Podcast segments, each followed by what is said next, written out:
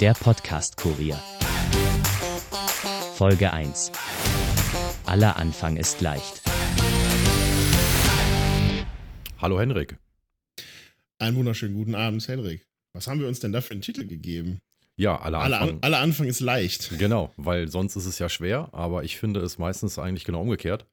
Ähm, aus dem einfachen Grund, dass man immer sagt, ach ja, kann man mal machen. Und dann macht man mal schnell. Und das, was dann meist auf der Strecke bleibt, ist tatsächlich die Kontinuität dieser ganzen Aktion. Du kennst das bestimmt. Man, Alle man fängt, leicht, das, aber das Durchhalten ist schwer. Das stimmt. Genau, genau. Und deswegen auch der Titel, habe ich mir den ausgesucht. Ich ähm, würde sagen, wir verbleiben so, dass sich jeder irgendwie abwechselnd einen Titel für die Episode aussucht. Und dann gucken gut. wir mal, wie sich das so entwickelt mit den Titeln. Ja, Genau. erzähl was, sag was zu, warum machen wir das Ganze hier? Ja, warum, warum machen wir das Ganze? Wir machen das Ganze, ähm, weil du einen Kommentar auf Facebook geschrieben hast. Das ist richtig. Also, Einen nicht so ist netten so- Kommentar. Ach naja, also ähm, vielleicht kurz zur, ähm, zur Genese sozusagen. Ich habe ähm, im letzten Monat, muss ich, kann ich ja jetzt sagen, das ist ja der 3. Oktober, ich habe im letzten Monat einen neuen Job angetreten und muss seitdem wieder mit dem Auto pendeln, was ich halt vorher ja sehr lange nicht gemacht habe. Und fahre jetzt jeden Tag von Neuss nach Bergisch Gladbach, beziehungsweise sogar ans Ende von Bergisch Gladbach nach Bensberg. Hab dementsprechend zweimal 45 Minuten ja, Zeit und habe mir gedacht, was machst du da? Und habe ich mir gedacht, machst du einen Podcast mit den Mitteln, die man so im Auto dabei hat, also sprich meinem äh, Smartphone und dem Headset meines Smartphones und einer lustigen App, die Anchor heißt. Und da quatsche ich halt so vor mich hin. Und das habe ich dann irgendwie äh, auch mal auf Facebook kundgetan. Ja, und dann hast du dich ja bemüßigt, äh, bemüßigt gefühlt, mir mitzuteilen, dass ich sehr viele Fülllaute benutze. genau, also, äh, richtig. also Äs und Ms, was ich jetzt auch mache, das, ähm, ah, das, ja. das, bra das brauche ich aber immer, damit sich quasi mein Gehirn und mein Mund wieder, äh, wieder auf ein Level resetten können, weil ich im Zweifelsfall schneller oder langsamer denke, als ich rede. Mhm. Deswegen brauche ich, deswegen brauche ich diese Fülllaute. Ansonsten neige ich dann nämlich zu irgendwelchen komischen Wortpausen. Und äh, das ist irgendwie genauso komisch. Aber, Leider ist das bei mir ja, wahrscheinlich genauso mit diesen Fülllauten. Also ich probiere Das Ding, das Ding ist halt, das Ding ist halt, man, hier. das Ding ist halt, man merkt das auch noch nicht mal. Also ich habe das damals, ich habe halt früher schon mal gepodcastet, also früher, äh, 2006, als, als Podcasts wirklich neu waren. Und So nicht, Tim äh, Pritloff-mäßig. Ja, ich weiß gar nicht, Tim Pritloff kann ich das doch gar nicht. Es war eher so, äh, so Annik Rubens, Schlaflos in München Oh, und äh, Adam gehört. Ja, ja. Ne? Ja. Ähm, also wirklich so die, die, die Anfangszeit der Podcasts, da habe ich dann auch das erste Mal gepodcastet. Ähm, auch mit einem sehr abenteuerlichen Setup damals, nämlich ähm, mit, ähm, mit einem Freund auch zusammen, äh, mit dem ich äh, auch in einer Band gespielt habe zeitweise. Also er hat Gitarre gespielt, ich habe Keyboard gespielt. Und wir haben uns über Musik unterhalten. Und zu dem Zeitpunkt habe ich halt in Leverkusen gewohnt und er hat in Osnabrück gewohnt und da studiert. Mhm. Und was haben wir gemacht? 2006 ähm, gab es natürlich jetzt noch nicht so irrwitzig breitbandige Internetanbindungen. Wir haben also uns per Skype zusammen telefoniert, haben per Skype geredet und jeder hat bei sich auf dem Rechner mit Audacity seine Spur aufgenommen. Wir haben am Anfang immer schön einmal geklatscht. Das war dann so unser, unsere Synchronisierung, weil das, das, sieht, das, das sieht man ja gut, ne? wie die Regieklappe. Und dann hat er mir das Ganze per FTP geschickt. Also er hat es mir auf meinen FTP-Server hochgeladen. Ich habe mir das da runtergeladen. Das hat ewig gedauert, weil wir halt auch immer irgendwie so anderthalb bis zwei Stunden vor uns hingequatscht haben. Und dann habe ich natürlich eine 44.100 Kilohertz Stereo 128 Bit kodierte ähm, Waveform bekommen, die halt auch mal stabile, keine Ahnung, 150 Megabyte hatte. Mindestens. Mindestens. Und ja. äh, ja, ja, die habe ich dann halt bei mir in GarageBand zusammengebastelt, äh, die Coverart reingeschaufelt, Kapitelmarken gesetzt und das Ganze dann auf iTunes publiziert. Oder beziehungsweise auf unserer eigenen Webseite. Das findet man bestimmt auch noch irgendwo in diesem, äh, in diesem Internet, wie man so schön sagt. Procast hieß die ganze Geschichte, weil es um äh, Progressive Metal und Progressive Rock ging. Also unbedingt auch leicht verdauliche Musikkost, die man gerne auch am Abend irgendwie hören kann oder zum Mhm. Spülen und Bügeln. Ja, und das Ganze hat äh, tatsächlich so ungefähr anderthalb Jahre gehalten. Dann hat es irgendwie zeitlich bei uns beiden nicht mehr geklappt. Irgendwie, ich habe neben dem Job noch angefangen zu studieren. Er hat angefangen zu arbeiten nach dem Studium. Pipapo, tralala. Es hat irgendwie nicht mehr geklappt. Seitdem reden wir eigentlich konstant davon, dass wir das ja nochmal machen müssten. Äh, aber irgendwie hat es nie so recht geklappt. Unsere Wege haben sich dann auch irgendwie mehrfach gekreuzt. Wir haben auch zeitweise in der gleichen Firma gearbeitet. Aber wie es halt immer so ist, es hat halt irgendwie nie so recht gepasst. Naja. Und jetzt habe ich halt angefangen mit, mit meinem kleinen ja, Podcast-Projekt mit dem Computecast. Und dann kamst du halt daher mit deinem Kommentar. Und ich habe dich dann so ein bisschen darauf angespitzt, naja, reden kannst du ja viel, das machen wir mal selber. Und so kam das eine dann zum anderen. Irgendwie. Ja. Also ich möchte dazu auch, auch, noch kurz erwähnen. Es ist auch relativ schnell eskaliert, muss man sagen. Es hat jetzt irgendwie so gefühlt anderthalb Wochen gedauert, in denen du dir quasi irgendwie so eine, so eine Podcast-Ausrüstung zusammengekauft hast. Genau, ähm, exakt. Und ja, deswegen äh, dachten wir uns, wenn wir jetzt den ganzen Krempel hier schon stehen haben, dann müssen wir jetzt auch mal loslegen. Und jetzt legen wir halt los. So sieht's aus. Also äh, noch kurz äh, zu meiner Geschichte. Also ich habe ja ungefähr in der ähnlichen Zeit angefangen, Podcasts zu hören oder zu konsumieren wie du. Also äh, Annik Rubens und Schlaflos in München war da so immer mein persönliches Highlight. Äh, sie hat das ja auch sehr häufig gemacht. Ich meine nicht täglich, aber alle paar Tage war zumindest immer ein neuer Podcast da. Also so gefühlt war es am Anfang tatsächlich irgendwie fast, das war ja auch kurz, es waren immer so ein paar Minuten. 10, 12 Minuten, genau. Ja, ja, es war kurz, äh, kurz gut. Ähm, und es war ähm, auch, glaube ich, tatsächlich ähm, relativ täglich, würde ich sagen. Es wurde dann irgendwann weniger. Ja, genau. Aber es war fast täglich. Ja, naja, und auf jeden Fall fand ich das immer sehr gut und ich muss auch sagen, ich ähm, war auch hin und weg von der Stimme von Anik damals. Also das war ja wirklich mhm. äh, für die Ohren äh, wirklich ein Träumchen, was sie da ähm, stimmlich rausgehauen hat. Und natürlich auch schon, was die Qualität angeht, die Aufnahmequalität, äh, die Themen, äh, schon sehr, sehr weit vorne, sag ich mal, für deutsche Verhältnisse im damaligen Podcast-Internet. Das kann man ja gar nicht anders äh, bezeichnen, fast schon. Ja, damals war ja, damals war ja sowieso noch Wilder Westen, was Podcasts Genau, anging. exakt, ja. Das Ganze kam ja irgendwie, das, das kam dadurch zustande, dass Apple ja irgendwann mal beschlossen hatte, diese ganze Podcast-Geschichte, die Adam Curry ja so 2005 irgendwie erfunden hat, ähm, in iTunes einzubauen. Also genau, dann kam ja richtig. plötzlich mit iTunes, weiß ich nicht mehr, iTunes 7 oder irgendwie sowas, mhm. äh, kam dann ja diese Podcast-Sektion äh, und damit hat ein Podcast ja plötzlich irgendwie erstens eine große Bühne, weil jeder hatte oder sehr viele Leute hatten iTunes. Ähm, du hattest eine einfache Möglichkeit, das irgendwie auf dein Abspielgerät, also auf dein iPod irgendwie drauf zu bekommen, mhm. weil das halt alles schön synchronisiert ist. Du hattest endlich eine vernünftige Suchmöglichkeit, weil die ganzen Podcatcher vorher über irgendwelche Webseiten und RSS-Feeds, das war irgendwie immer so halb geil. Ne? Also, das ist halt auch wieder so typisch Apple, könnte man sagen. Sie haben halt einfach eine existierende Technologie genommen und äh, benutzbar gemacht oder benutzbarer gemacht, dass es halt mehr Spaß macht, beziehungsweise dass es weniger lästig ist, es zu benutzen. Das ist richtig, genau. Also ähm, Apple war da immer schon Vorreiter, sag ich mal, was ähm, so, ähm, ja, so Technologien anging, die, sag ich mal, so mehr oder weniger ihren Weg gefunden hatten, aber noch nicht wirklich ähm, für das breite Publikum verfügbar waren. Und das hat Apple immer dann ganz gerne aufgegriffen, natürlich auch zu Marketingzwecken und hat quasi diesen Technologien dann eine größere Bühne geboten als vielleicht andere also zuvor, Microsoft und, und, und äh, Konsorten. Naja. Wenn man, wenn man fies sein will, könnte man sagen, Apple hat eigentlich nie was erfunden. Sie haben halt immer nur Sachen sehr viel besser gemacht. Richtig, genau. Das haben sie tatsächlich. Also sie waren nie die Erfinder so wirklich, sondern eher diejenigen, die gesagt haben, Moment mal, das ist noch nicht ganz zu Ende gedacht, dieses Thema. Lasst uns da nochmal irgendwie zwei, drei Brainstormings zu machen. Äh, wahrscheinlich mit Steve äh, eher so 200, 300 statt 2, 3. Genau, dann irgendwie so 3.000, 4.000 Prototypen bauen. Genau, genau. Ähm, ja, also ja wie gesagt, auf jeden Fall, das war so der, der erste Siegeszug des Podcasts damals und ich bin eigentlich seitdem irgendwie mehr oder weniger an Podcasts kleben geblieben. Natürlich mhm. haben sich die Hörgewohnheiten immer mal geändert. Ähm, es gab auch eine Zeit, da habe ich, ähm, da bin ich auch von Neuss nach Köln gependelt, mit der Bahn damals allerdings. Ähm, und da habe ich immer sehr viele Videopodcasts geguckt, also zum Beispiel Quarks und Co. als Videopodcast. Ja, ich auch ähm, das hat irgendwie so, ja. hat irgendwie so genau in diese S-Bahn-Fahrt reingepasst, diese genau. 40, 45 Minuten. Ja. Das war, das war ganz gut. Da bin ich jetzt mittlerweile wieder völlig von weg. Also Videopodcasts irgendwie gar nicht mehr. Ähm, weiß auch gar nicht, ob es noch welche gibt. Also jetzt bin ich wieder wieder im Audiobereich eher unterwegs, auch weil ich halt auch jetzt mehr mit dem Auto unterwegs bin. Da ist halt Video gucken so ein bisschen schwierig irgendwie. Und ähm, ja, deswegen, ähm, also wie gesagt, meine Hörgewohnheiten haben sich, glaube ich, 3000 Mal geändert. Und ja, aber ich bin dem Ganzen immer treu geblieben und wollte auch immer wieder was machen. Und dann habe ich jetzt irgendwann einfach selber wieder angefangen. Ja, und jetzt sitze ich hier quasi in meinem etwas größer geratenen Podcast-Studio hm. und, quat und, quatsche halt eben nicht in mein iPhone rein. Ähm, und ja, wir haben jetzt, äh, was wir uns überlegt haben, ist der, der Podcast-Kurier. Genau, so heißen wir. So eine, so eine Art, ähm, nennen wir es mal, weiß ich nicht, halbwegs aktuelles äh, Meinungsmagazin rund um alles das, was uns interessiert. So könnte man es, glaube ich, sagen. Ja, ich glaube, das ist ganz gut zusammengefasst. Ich würde das vielleicht noch so ein bisschen ähm, weitgreifender fassen. Ähm, ich sag mal, aktuelles Zeitgeschehen ist auch, glaube ich, ein wichtiges Thema. Also nicht nur Themen, die uns am Herzen liegen, sondern das langfristige Ziel, sollte das denn Erfolg haben, ist ja tatsächlich so eine Art Podcast-Tageszeitung zu etablieren.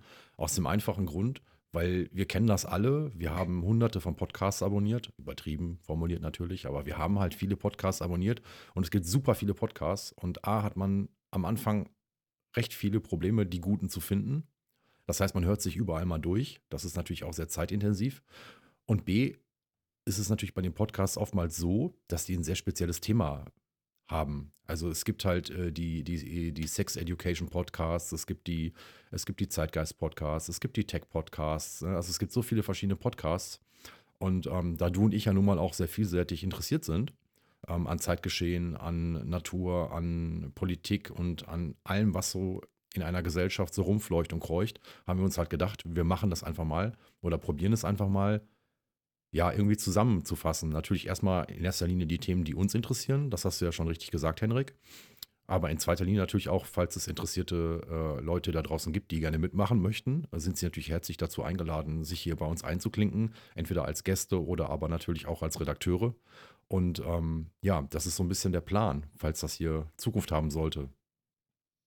Genau, also gut zusammengefasst, würde ich sagen, oder beziehungsweise gut, äh, gut erweitert noch. Also letztendlich geht es halt wirklich darum, dass hier ist eigentlich so, ja, das ist unsere Spielwiese. Hier erzählen wir das, was wir zu bestimmten Themen denken, das, was wir vielleicht irgendwo auch äh, aufgeschnappt, aufgelesen haben in irgendeiner Art und Weise. Ähm, aber wir sind halt jederzeit, stehen wir quasi mit offenen Armen an unserer virtuellen Studiotür und heißen jeden oder jede willkommen, die uns gerne, der, die uns gerne irgendwas erzählen möchte, der, der die irgendwas zu einem Thema beitragen möchte und ja, der einfach vielleicht irgendwie eine interessante Geschichte zu erzählen hat, über die man sich dann unterhalten kann und vielleicht auch irgendwie ein wenig äh, in die Haare geraten kann, weil ich glaube, das ist auch so möglicherweise irgendwie Bestandteil der Sendung, dass wir, ähm, ja, weiß ich nicht, kontrovers diskutieren und uns irgendwie weiß ich nicht, das eine oder andere vielleicht an den Kopf werfen. Wir werden sehen, weil wir haben äh, im Vorfeld beschlossen, dass wir jetzt hier nicht unbedingt ein Blatt vor den Mund nehmen. Genau, genau ähm, genau, ja. Also zumindest nicht, bevor es nicht irgendwie strafrechtlich irgendwie relevant wird und wir irgendwie unsere Rechtsschutzversicherung überstrapazieren müssen. Ähm, genau, aber ähm, also sozusagen, wie soll man sagen, Grundgerüst der Sendung ist, dass jeder äh, von uns drei Themen mitbringt oder bis zu drei Themen, äh, dass man halt so, ein, so eine leichte Orientierung hat. Genau das haben wir heute auch gemacht. Ähm, und ja, sollen wir da einfach mal irgendwie reinspringen, weil es haben wir ein bisschen Vorgeplänkel vor dem ersten Thema. Ja, also wollte ich gerade sagen, das erste also das Thema. das, das, das, erste Thema heißt Vorstellung. Genau. Also das, Wer wir sind, was das heißt, wir machen. Wir sind eigentlich, genau. eigentlich genau. schon irgendwie mittendrin. Ja. Ähm, aber vielleicht äh, für, die, äh, für, für die Hörerinnen, für den Hörer, für das Hörerle nicht ganz uninteressant, was wir denn, also wer wir sind, was wir so machen, ähm, ja, und was uns so quasi neben dieser, hm, ich weiß nicht, Stunde, die wir hier jetzt vielleicht so verbringen werden, was uns da so irgendwie beschäftigt. Also würde ich sagen, lieber Cedric, stell dich doch mal vor. Genau, also ähm, ich bin der Cedric, ich bin 36 Jahre alt. Ähm, ich bin gelernter Mediengestalter und ähm, arbeite aber seit Ende meiner Ausbildung in der Software- bzw. Webentwicklung. Das heißt ähm, hauptsächlich im Backend und im Serverbereich. Äh, Continuous Integration mache ich zum Beispiel sehr viel. Ich mache sehr viel mit Cloud-Infrastruktur, ähm, Amazon AWS zum Beispiel. Und ja, mich hat es halt nach der Ausbildung durch meine Hobbys im Prinzip immer schon so in die Technikecke verschlagen. Und ähm, ja, seitdem entwickle ich so vor mich hin. Für mittlerweile über 16 Jahre schon. Wow, lange Zeit. Und ähm, ja, mache das halt sehr gerne, habe da mehr oder weniger mein Hobby zum Beruf gemacht. Dann noch die Mediengestalter-Ausbildung drangehangen, um mal zumindest so ein bisschen abseits der üblichen Entwicklungsrouten auch äh, was machen zu können, wie zum Beispiel hier so ein äh, tolles Soundprogramm äh, bedienen oder auch das ein oder andere Logo mal zusammenbasteln. Aber meine Passion ist tatsächlich der Code. Ja, also das ist wirklich mein Ding und äh, ja, jetzt hier natürlich für mich so ein bisschen Neuland. Aber okay, gucken wir, was wird. Henrik, ja, was machst du so? Was, genau, ähm, was mache ich so? Ähm, bei mir klingt es äh, zumindest am Anfang relativ ähnlich. Also, naja, sagen wir mal so, ich hole mal ein bisschen weiter aus. Ich habe irgendwann in einem früheren Leben habe ich mal Chemie studiert, aber nicht zu Ende. Also ich habe erfolgreich ein Chemiestudium nicht abgeschlossen.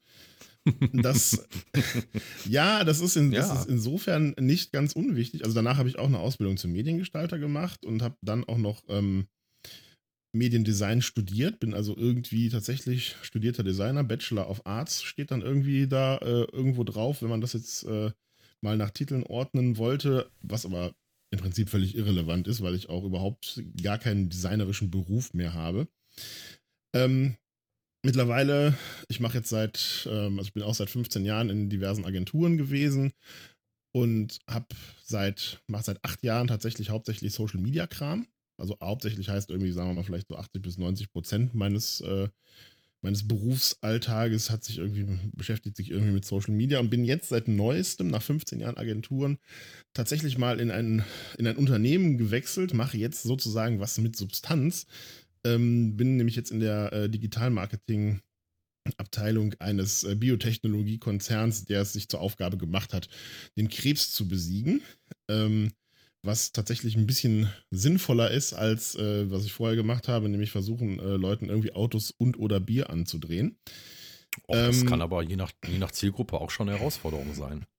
Äh, absolut, absolut. Und ähm, ja, auf jeden Fall äh, hat sich da irgendwie mein Chemiestudium hat sich irgendwie immer mal wieder bezahlt gemacht, weil ich habe halt äh, sehr viel für für die chemische Industrie gemacht auf äh, Agenturseite. Bin jetzt halt in einem Biotechnologieunternehmen, wo man auch das eine oder andere Mal mit äh, ja, Chemie in Kontakt kommt, obwohl ich jetzt tatsächlich mehr mit Biologen rede und mit Medizinern.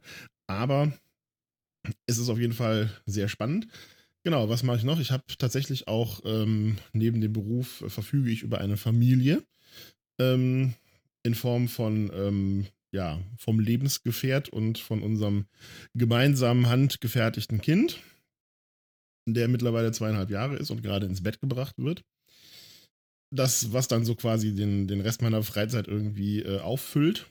Und äh, früher hatte ich noch andere Hobbys. Ähm, mittlerweile beschränken sich meine Hobbys auf irgendwie ein bisschen Fotografie und äh, die Zubereitung interessanter Kaffeegetränke und generell irgendwie Dinge, die man in der Küche machen kann. Ich probiere gerne einfach Sachen aus, die man kochen, braten oder fermentieren kann. Fermentieren ist mein neues Hobby.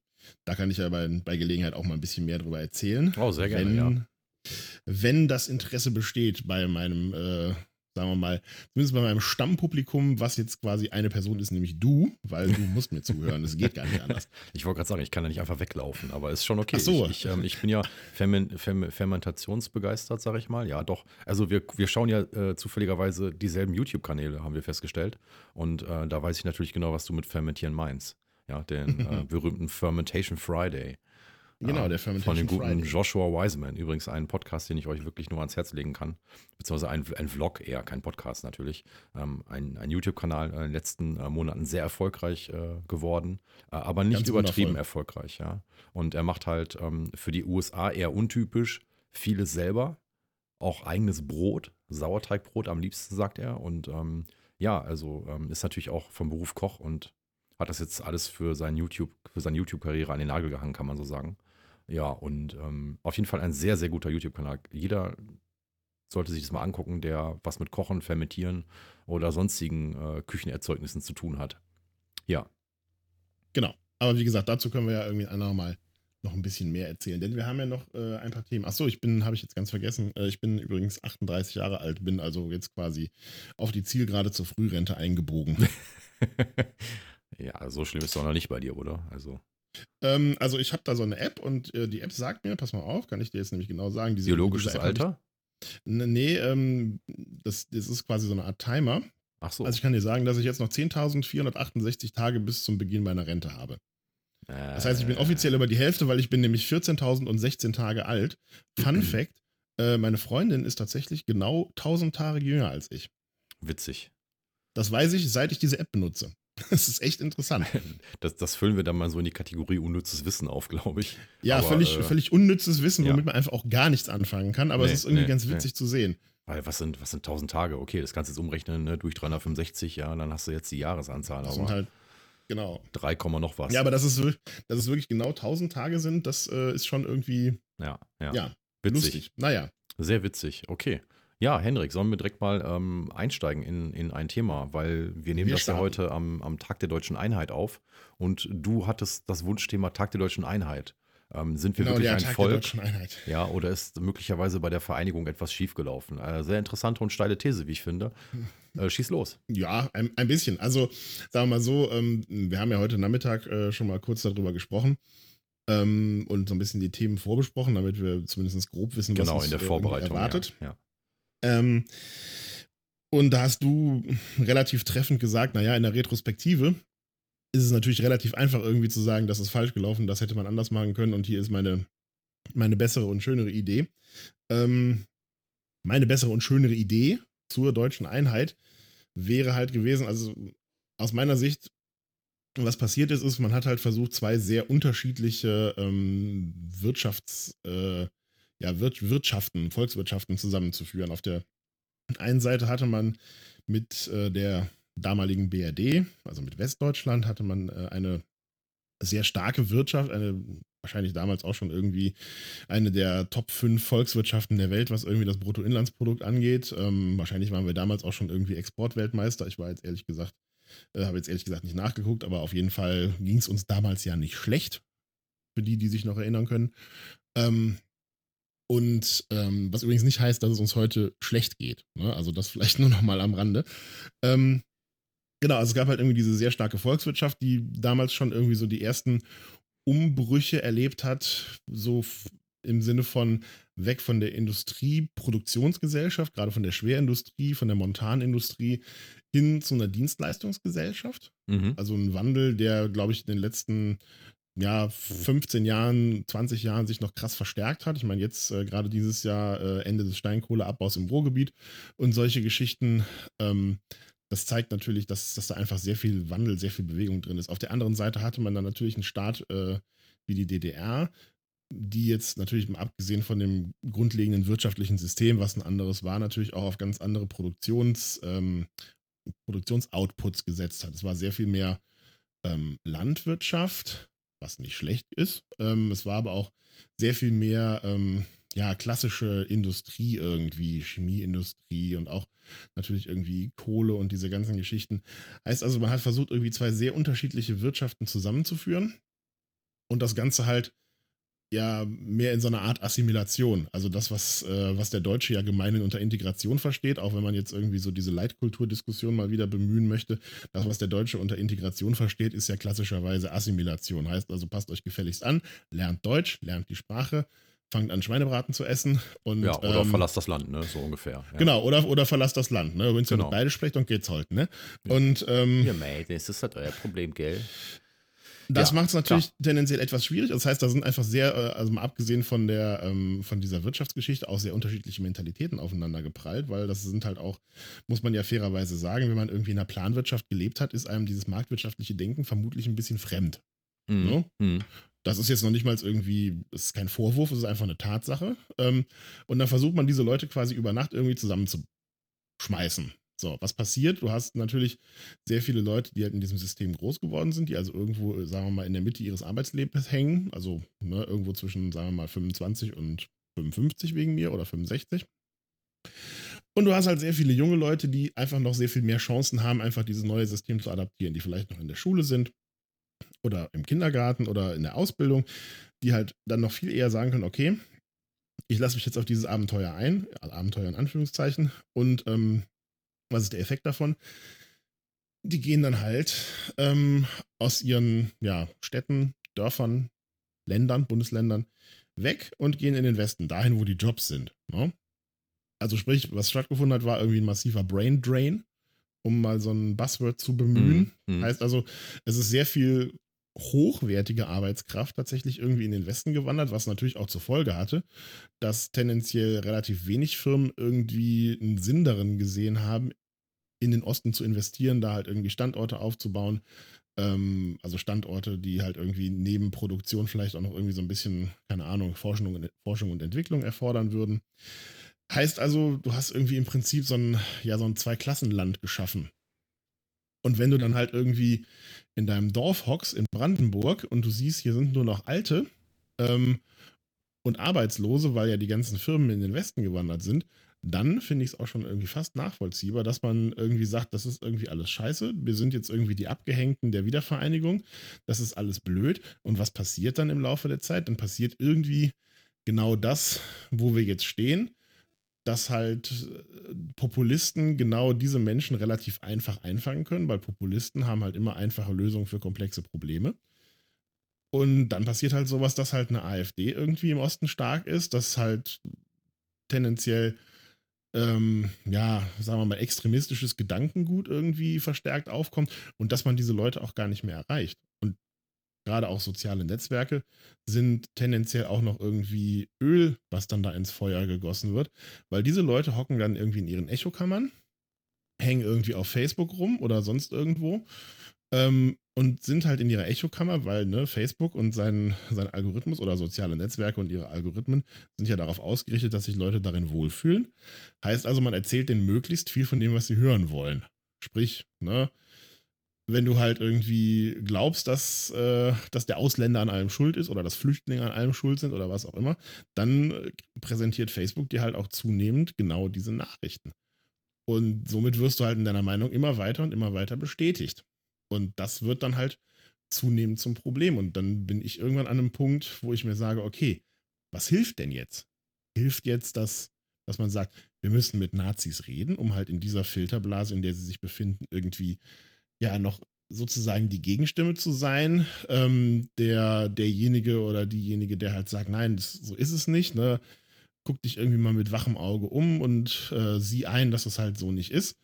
Ähm, oder lässt man sie quasi in ihren Filterbubbles quasi sich immer weiter radikalisieren und findet sich dann irgendwie auf mittelfristige Sicht damit ab, dass dieser Teil der Gesellschaft tendenziell verloren ist. Also haben wir jetzt irgendwie so eine, keine Ahnung, teilweise verlorene Generation im Osten sitzen, die ähm, aber du wirst mir Ahnung. ja zustimmen, dass der Osten ähm, aus noch mehr als nur äh, Nazis besteht oder, Ja, oder ja, nein, ich, nein, AfD-Wählern. nein, natürlich. Also du bist nein, da nein, gerade ja gesagt, auch- etwas ich, nein, gesagt, abgeschweift ich habe- in, in, in, in Nö, diese. Filterbubble-Nazi-Thematik, finde ich. Ja, ja, das ist richtig. Also ich habe ja auch, ich habe ja auch, äh, ich habe ja auch teilweise gesagt. Ne? Also klar, die AfD ist, ist ähm, im Osten tendenziell stärker als im Westen, wobei wir, glaube ich, bundesweit da irgendwie so ein leichtes Populismusproblem haben oder ein mittelschweres Populismusproblem, je nachdem, in welches Bundesland man schaut. Ähm, Aber das ist ja Allerdings kein Resultat aus, aus der Wiedervereinigung. Also zumindest nicht direkt. Also Nazis hat es ja vorher in Ost und West immer schon gegeben. Also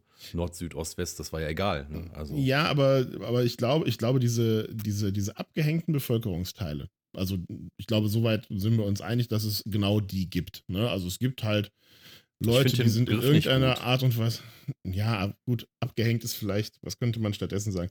Die sind halt irgendwo in irgendeiner, Art, in irgendeiner Art und Weise auf der Strecke geblieben. Gar nicht jetzt irgendwie wertend Mm, gemeint, sondern ja. die haben halt irgendwo in ihrem Leben haben die halt einfach mal Pech gehabt, sagen wir mal. Auf irgendeine Art und Weise. Es gibt ja tausend Gründe, warum man irgendwie ein bisschen äh, ins Abseits gerät. Ne? Mhm. Was weiß ich. Es ist in der Schule nicht so gut gelaufen, du hast keine Ausbildungsstelle bekommen, du bist irgendwie, äh, deine Firma hat pleite gemacht und du bist irgendwie in die Arbeitslosigkeit gerutscht und kommst da irgendwie nicht mehr raus. Du hast dummerweise irgendwie einen Beruf gelernt, der jetzt irgendwie nicht mehr so gefragt ist. Du bist irgendwie mit 55 vor die Tür gesetzt worden und kommst jetzt irgendwie nicht mehr in den Beruf rein und bist deswegen irgendwie in Hartz IV gelandet und so weiter. Diese ganzen, oder keine Ahnung, du bist alleinerziehende Mutter und kommst deswegen irgendwie nicht mehr in den Beruf zurück in irgendeiner Mhm, vernünftigen Art und Weise. Es gibt tausende von, oder natürlich einfach, einfach, du bist in irgendeiner Art und Weise, du hast eine chronische Krankheit oder eine Behinderung, die dich halt irgendwie so ein bisschen von, von der, äh, sagen wir mal, vernünftigen gesellschaftlichen Teilhabe abhält in irgendeiner Art und Weise.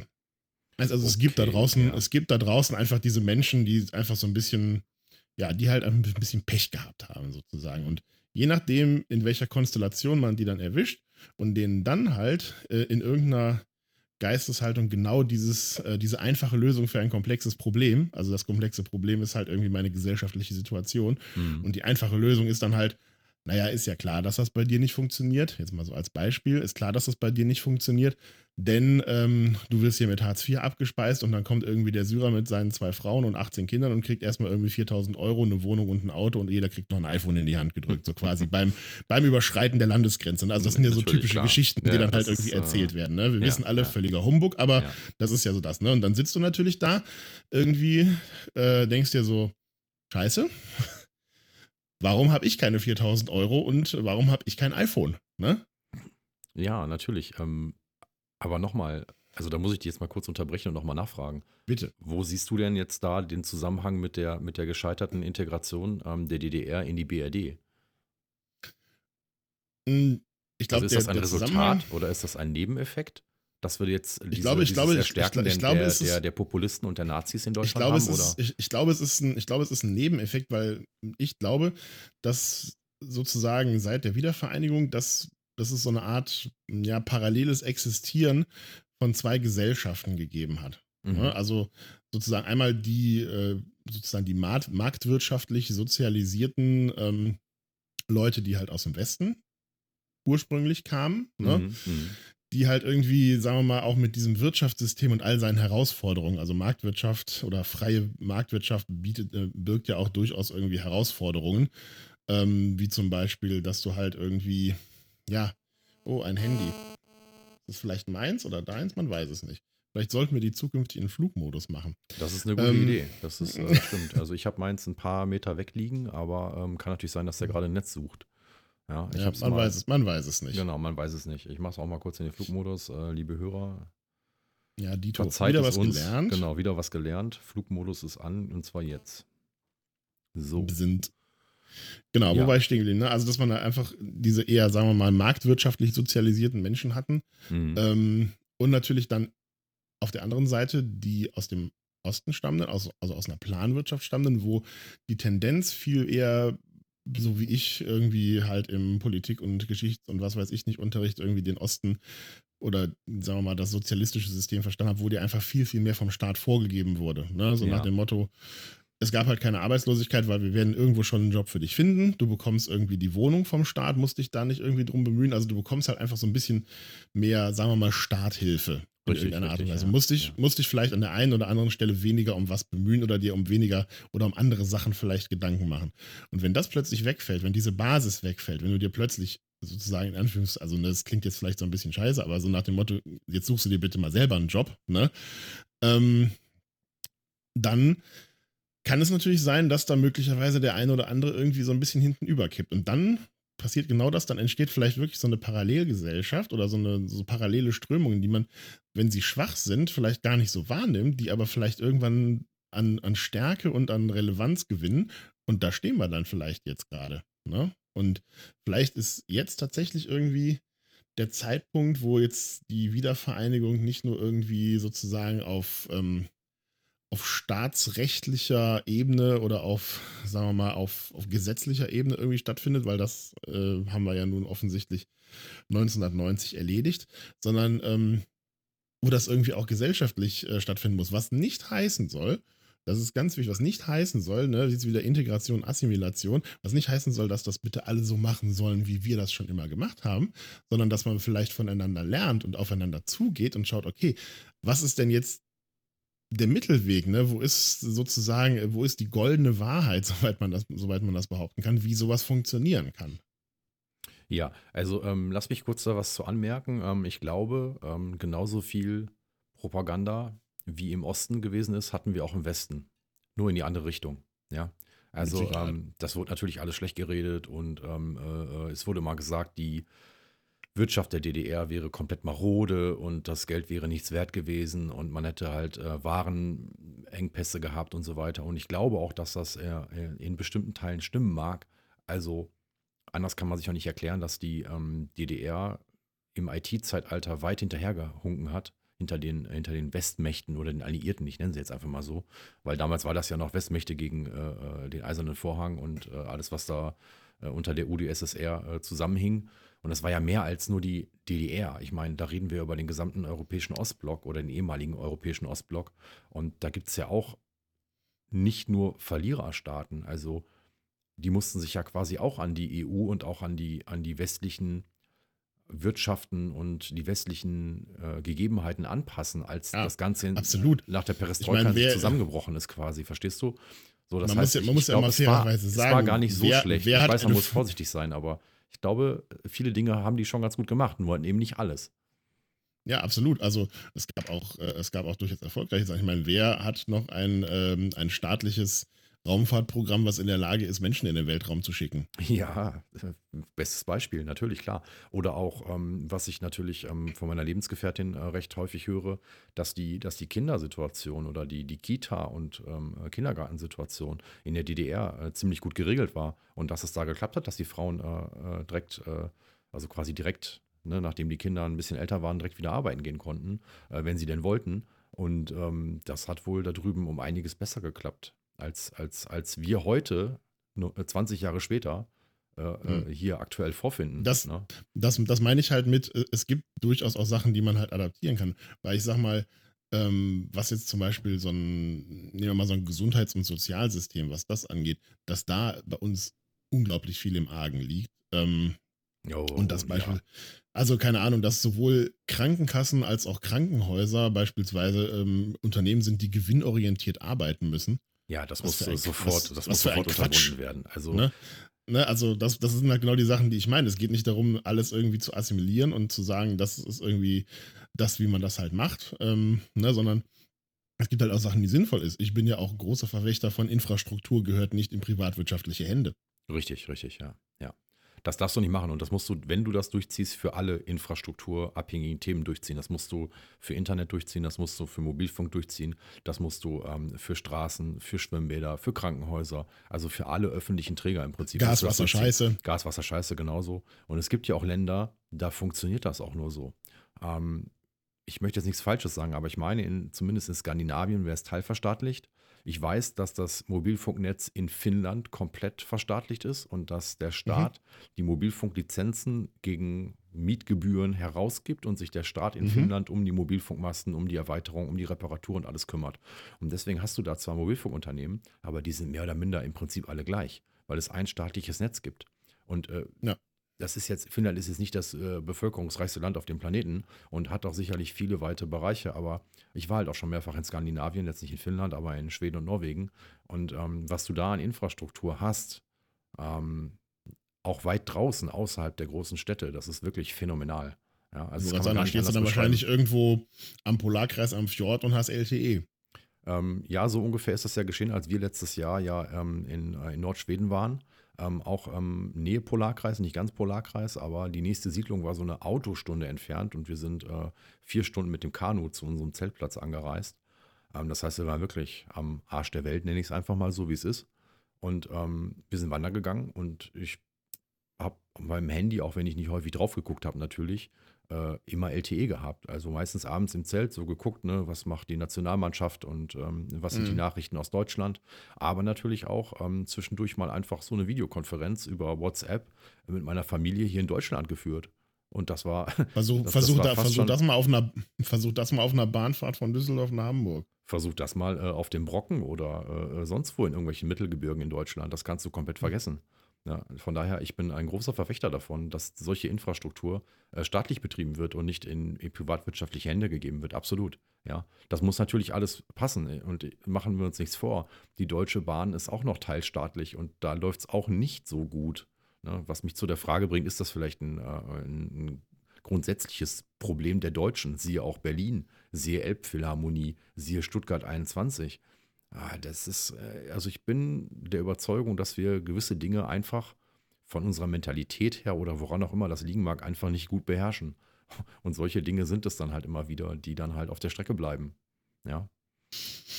Ja, Ja. also das Und, stimmt, bevor, ähm, wir- bevor wir jetzt irgendwie das, das, äh, das Infrastrukturfass aufmachen und oh ja. äh, oh ja wahrscheinlich das, irgendwie Das würde den Rahmen drei. Wochen, drei, drei Wochen lang über den BER ranten.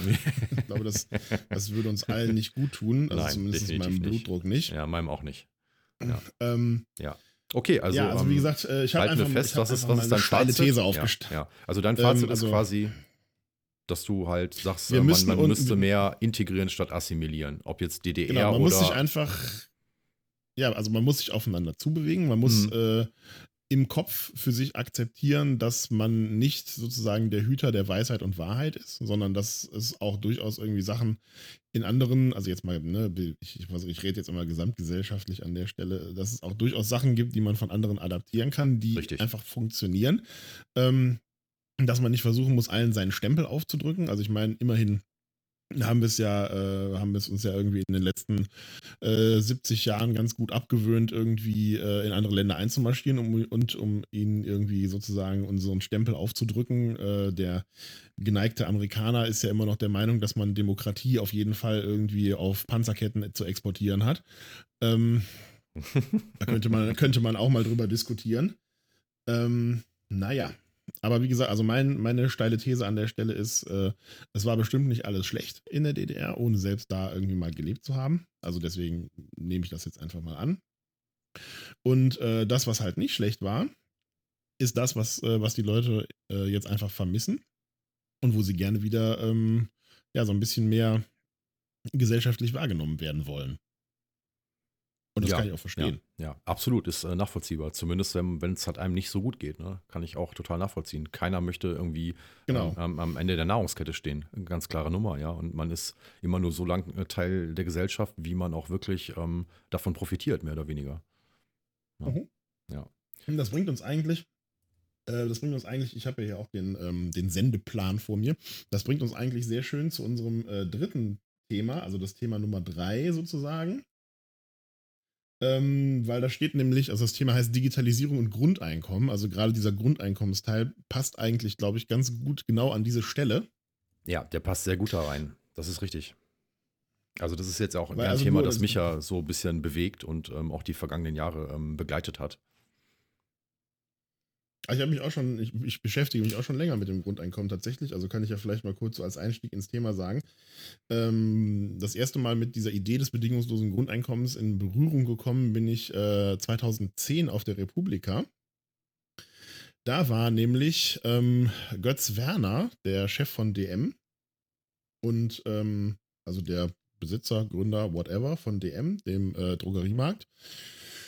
Und der ist auch ein starker Verfechter des bedingungslosen Grundeinkommens und hat auf besagter Republika darüber einen, äh, ja, einen Vortrag gehalten oder einen, Talk gehabt. Und äh, das hat mich doch irgendwie dann ja, dazu angespornt, mich damit zumindest ein bisschen mehr zu beschäftigen.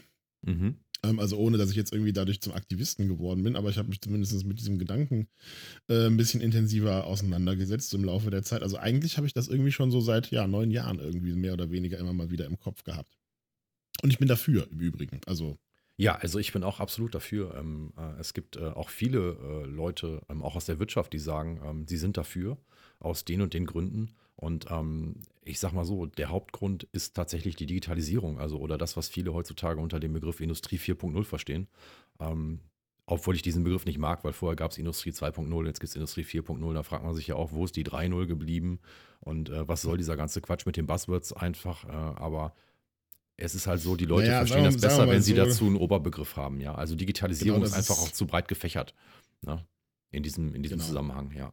Und ähm, ja, ähm, ich wollte mit dir darüber reden, weil ich das natürlich auch genauso sehe wie du und auch wie viele andere aus der Wirtschaft und ähm, auch aus der, ähm, aus der Philosophie, wie zum Beispiel auch Richard David Brecht, den du sicherlich auch sehr gut kennst. Und mhm. ähm, es ist, ähm, man muss immer vorsichtig sein, wenn man sagt, es ist alternativlos, weil ich glaube, dass es immer Alternativen gibt.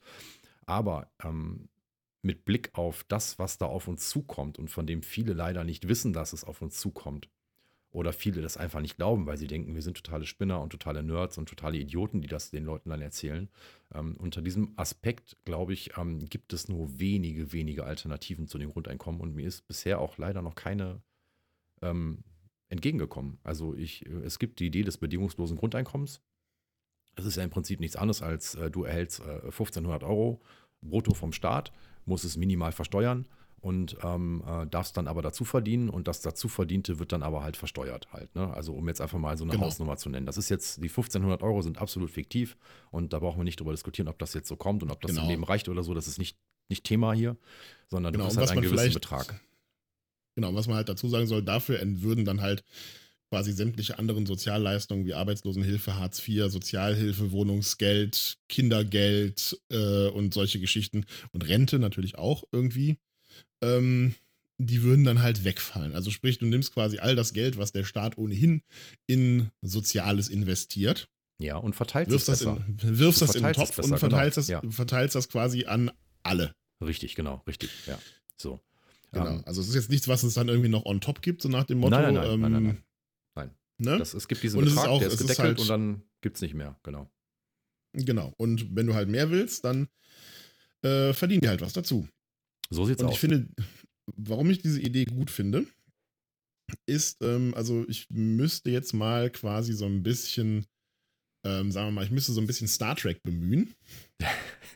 Die Ja, allseits, allseits geliebte Utopie von Star Trek, ohne dass sie wirklich jemals ähm, Teile der Gesellschaft, also der Zivilgesellschaft gezeigt haben. Sehr interessant. Nein, nein, es, nein, es geht um, um die Idee, die ja irgendwie so in dieser, ähm, in dieser Star Trek-Geschichte, also ich, es geht mir speziell um den Replikator. Mhm.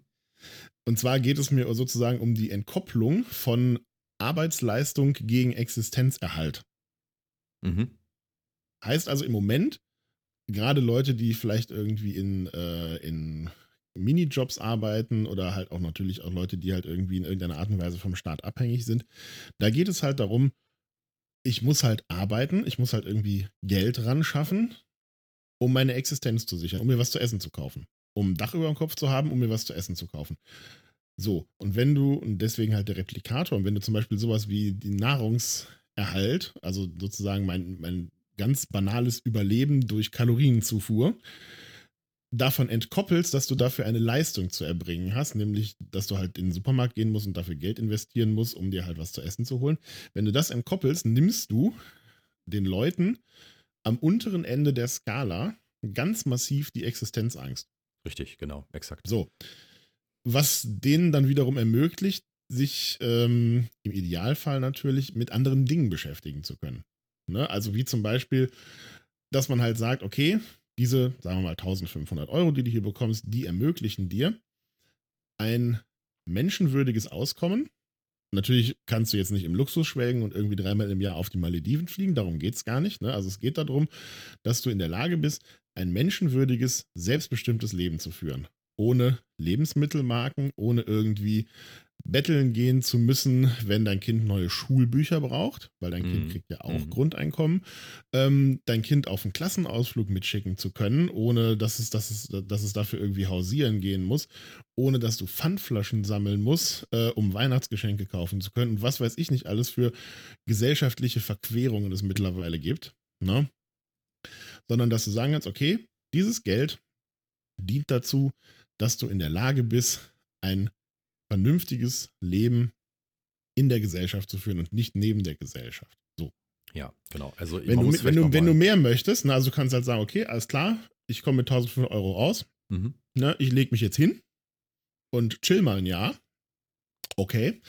Wenn du mehr möchtest, wenn du sagst, okay, jetzt irgendwie Maledivenurlaub wäre doch irgendwie wichtig für mich oder ein Auto oder was auch immer, dann gehst du arbeiten. Und So sieht's aus. ich glaube, und jetzt, jetzt, wenn man mal weitergeht und sagt, okay, wir bewegen uns irgendwie hin zu einer Dienstleistungsgesellschaft. Das heißt auch, dass in wahrscheinlich nicht allzu ferner Zukunft sehr viele Jobs, die genau sozusagen dieses Exis- Existenzminimum abbilden, sowas wie Kassierer oder ähm, Leute, die Lager ein- und ausräumen und solche Geschichten, auch irgendwie, sagen wir mal, Paketausfahrer und so, das wird alles in irgendeiner Art und Weise digitalisiert werden. Ne? Also, blödes Beispiel, die Selbstzahlerkasse.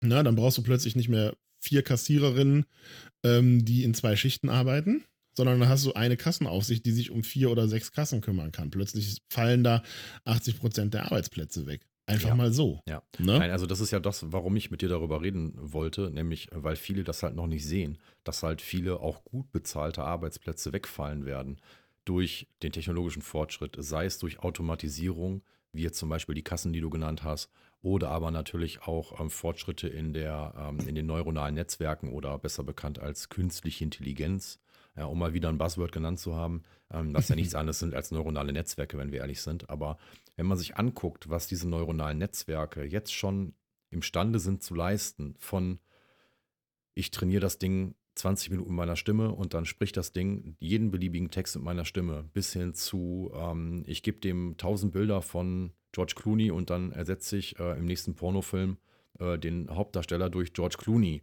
Und ähm, das wissen vielleicht die meisten Zuhörer auch noch gar nicht, dass, dass, dass das mittlerweile ähm, äh, alltäglich ist.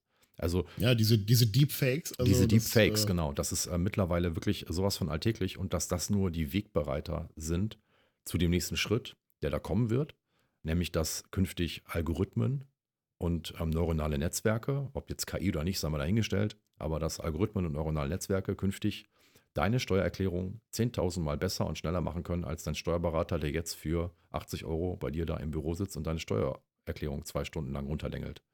Ähm, oder auch ähm, Steuerprüfer, um mal die andere Seite der Wirtschaft zu äh, betrachten, oder Steuerfahnder in den Finanzämtern und in den ähm, in den ganzen ähm, äh, Detekteien und äh, wer da noch alles beschäftigt ist.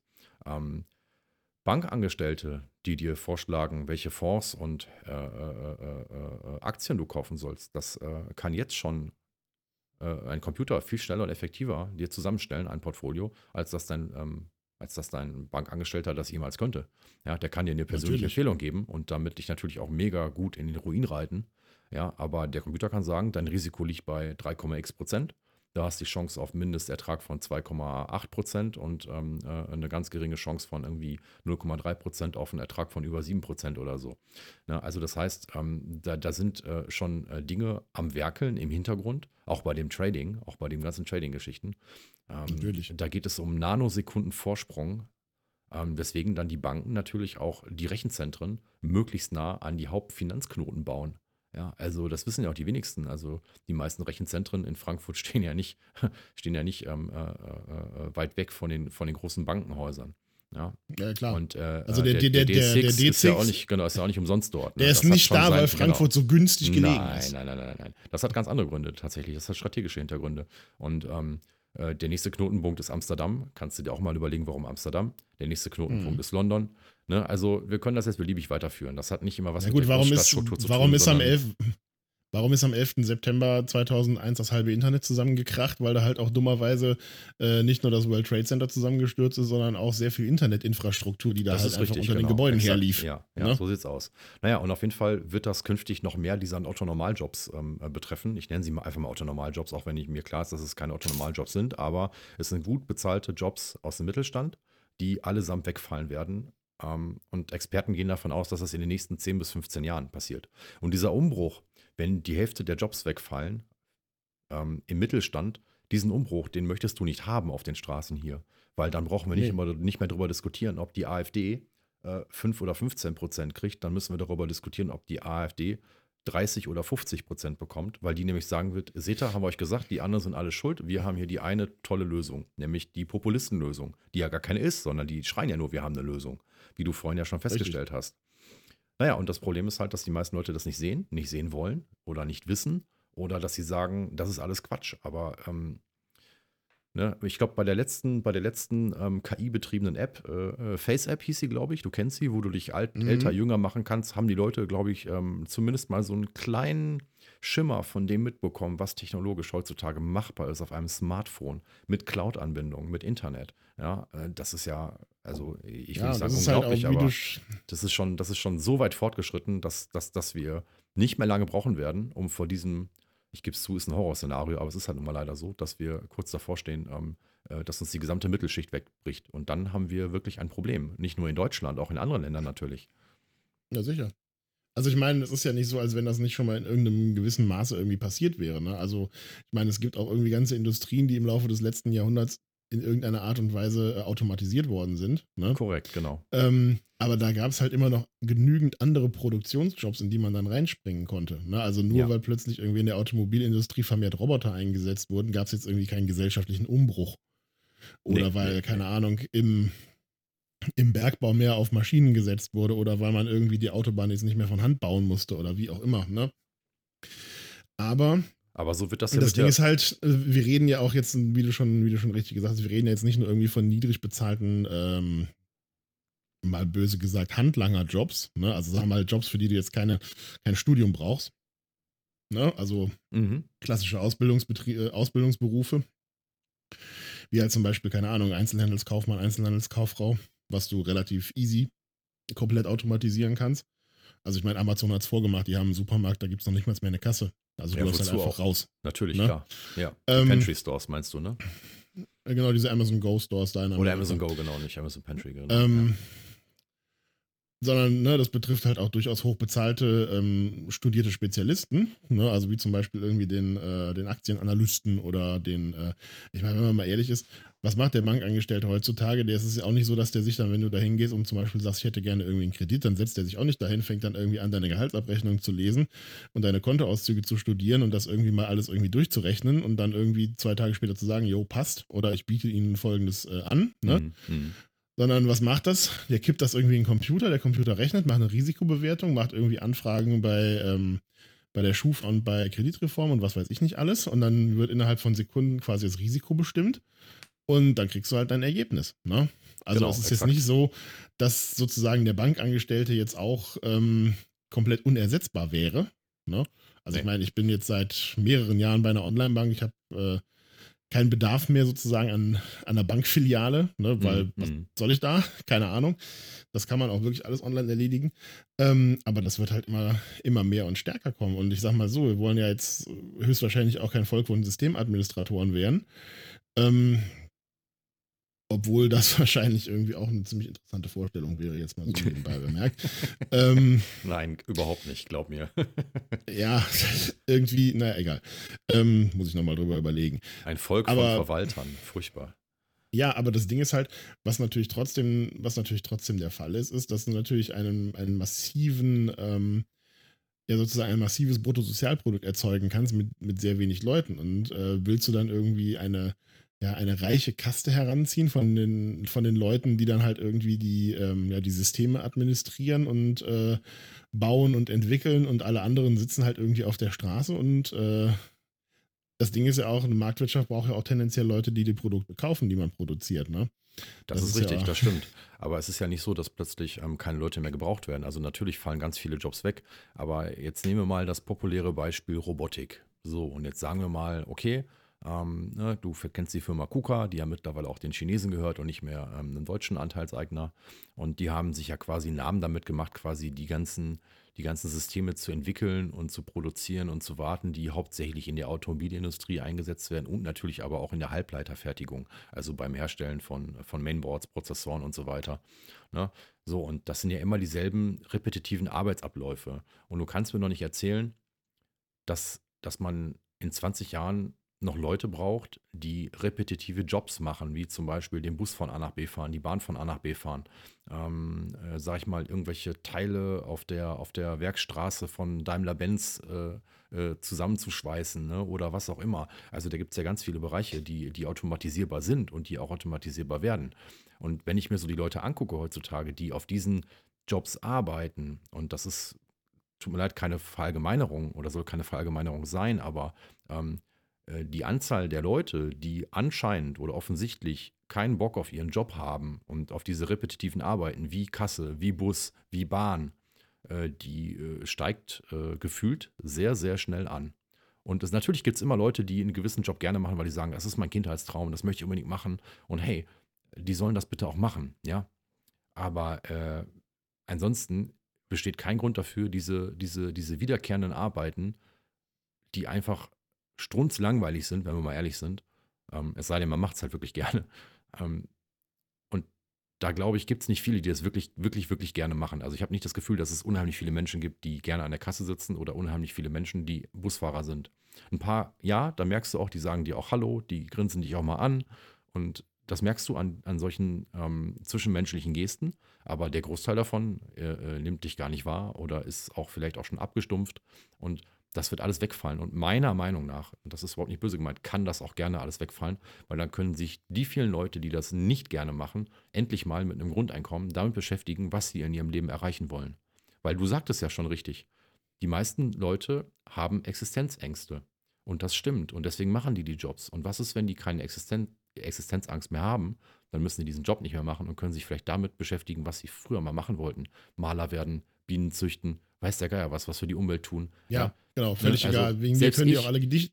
Genau, selbst ich habe ja äh, auch schon in, in meinem Job, den ich wirklich super gerne mache, auch schon ein paar Mal gedacht, boah, eigentlich hättest du Bock mal auf so ein Schiff Mittelmeer Flüchtlinge retten oder irgendwie am Strand gehen und mal die Nordsee sauber machen oder oder oder. Und jetzt werden viele sagen, ja, dann mach das doch in deiner Freizeit. Ja, aber Freizeit ist halt auch nun mal ein wertvolles Gut. Ich würde das gerne auch vielleicht mal einfach mal da reinschnuppern, um zu gucken, kann das vielleicht mal eine Profession werden? Kann ich das vielleicht Mhm. dauerhaft machen? Oder sag ich mal, was mache ich, wenn ich keinen Bock mehr habe auf Programmieren? Gehe ich dann Schafe hüten?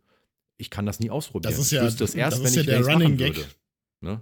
Das ist ja irgendwie der Running Gag unter Agenturleuten, ne, dass der Exitplan ist eigentlich immer nach Neuseeland gehen und Schafe züchten. Das heißt also, Richtig, man kann eigentlich richtig. davon ausgehen, dass Neuseeland wahrscheinlich so in 30 Jahren irgendwie 4 Milliarden Schafe beherbergt, die von 15.000 Agenturmitarbeitern irgendwie gehütet werden. Das könnte sehr interessant werden, wenn Ja. diese ganzen Projektleiter plötzlich auf Neuseeland versuchen, irgendwie Schafe zu züchten. Ich freue mich schon drauf. Es wird sehr schön. Äh, ja, Auf jeden Fall. das wird, das wird eine ganz neue Erfahrung geben und einen ganz neuen Tourismusbereich.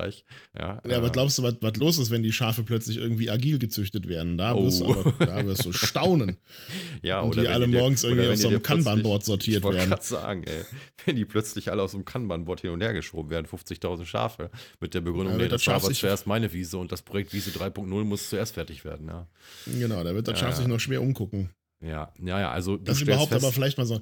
Vielleicht mal so ein Ausflug irgendwie. Woran liegt das eigentlich? Das würde mich jetzt auch mal irgendwie so entwickeln. Vielleicht weiß das ja jemand. Woran liegt es eigentlich, dass direkt neben Australien der Kontinent, auf dem dich alles töten will, ähm, was da irgendwie so rumkriecht und fliegt.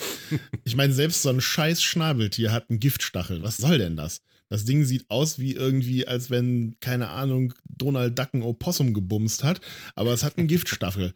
Ähm, und in Neuseeland, quasi nebenan, irgendwie eine grüne Hobbit-Idylle voller Schafe, wo nichts gefährlich ist, wo das Gefährlichste, was dir passieren kann, ist, dass du wahrscheinlich irgendwie über einen spitzen Stein stolperst. Ähm, und daneben irgendwie die Hölle auf Erden. Wie kommt das? Wie kann mir das mal, vielleicht irgendwie so ein Evolutionsbiologe oder so, kann mir das mal einer erklären? Würde mich sehr interessieren. Das würde mich auch interessieren. Also, falls ihr da jemanden kennt oder ihr eine Anregung habt, äh, wir nehmen natürlich auch gerne äh, irgendwelche Anregungen mit in die Sendung auf, ähm, auch zu unseren Themen oder zu solchen lustigen Fragen. Immer gerne und ähm, eine E-Mail-Adresse werden wir euch natürlich noch nachliefern. Das ist natürlich die erste Folge hier und äh, wir sind noch nicht in allen Dingen bereit, aber wir sind stets, stets bemüht, uns äh, noch weiter zu professionalisieren. Ja, Genau. gut. so ähm, okay, Ähm, also wie, ähm, wie sind wir jetzt darauf gekommen? Und wie ja. kommen wir da wieder weg? Genau, wir sind darauf gekommen, weil wir im Thema ähm, äh, Grundeinkommen waren und Digitalisierung, Industrie 4.0. Und ähm, ich würde das Thema damit auch ganz gerne abschließen. Also das ist, ähm, wir werden Ja. das bestimmt nicht das erste und auch nicht das letzte Mal aufgegriffen haben an dieser Stelle. Aber ich denke, ähm, ja, wir sollten zum nächsten Thema übergehen, Henrik. Ähm, Mhm. Du wolltest ähm, über einen Anschautipp auf Netflix mit mir reden. Und zwar Der Ah, ja, Mensch Bill genau. Gates, die äh, Mini-Dokumentation von Netflix. Schieß Genau, der los. Mensch Bill Gates ähm, habe ich mir äh, in den letzten drei Abenden reingezogen, sozusagen. Also sind drei Folgen von, ich glaube, jeweils knapp einer Dreiviertelstunde, 50 Minuten, irgendwie sowas. Genau, dreimal weniger 45 über den Daumen. Minuten circa, ja. Genau, und es geht halt um, um Bill Gates und seine Philanthropenbemühungen, um es mal so zu sagen. Also es ist jetzt weniger irgendwie so ein, es ist natürlich auch so ein Stück weit äh, autobiografisch, also man blickt halt immer wieder in die Vergangenheit zurück, also sprich, Ja, es ist auch das, ein Biopic, wie hat das genau. mit, genau. Aber sagen wir mal so, es, es revoltiert halt immer irgendwie alles um den, um den Bill Gates jetzt. Und diese ganzen Rückblicke dienen halt eher so ein bisschen so der Erklärung, wie sind wir denn, wie ist er denn genau an diese Stelle gekommen, wo er denn gerade ist. Heißt also, seine Familie kommt zu Wort, seine zwei Schwestern. Seine Frau natürlich, mit der er ja jetzt in der Bill und Melinda Gates Stiftung ähm, ja sehr viel Gutes tut. Auch andere Leute, wie zum Beispiel Warren Buffett, äh, kommen zu Wort. Seine Wegbegleiter bei Microsoft, ähm, also Paul Allen, also der ist ja auch letztes Jahr verstorben, glaube ich. Letztes Jahr, glaube ich, ja. Ähm, ja. Genau, ähm, aber da kommt er auch immer irgendwie zumindest äh, als Stimmeinspieler zu Wort. Der einzige, den ich nicht gehört habe, ist Steve Ballmer. Ehrlich gesagt, der ist da zwar nur einmal irgendwie in diesen, als, als es diese Windows 95 Episode gab, ist er natürlich irgendwie so, Developers, Developers. irgendwie, genau, 28 Mal wie, so- wie so ein glatzköpfiger Flummi durchs Bild geflitscht irgendwie, so wie wir ihn alle kennen und lieben. Ähm, aber es geht halt vor allem wirklich um Bill Gates und um seine Bemühungen um das Wohl der Menschheit.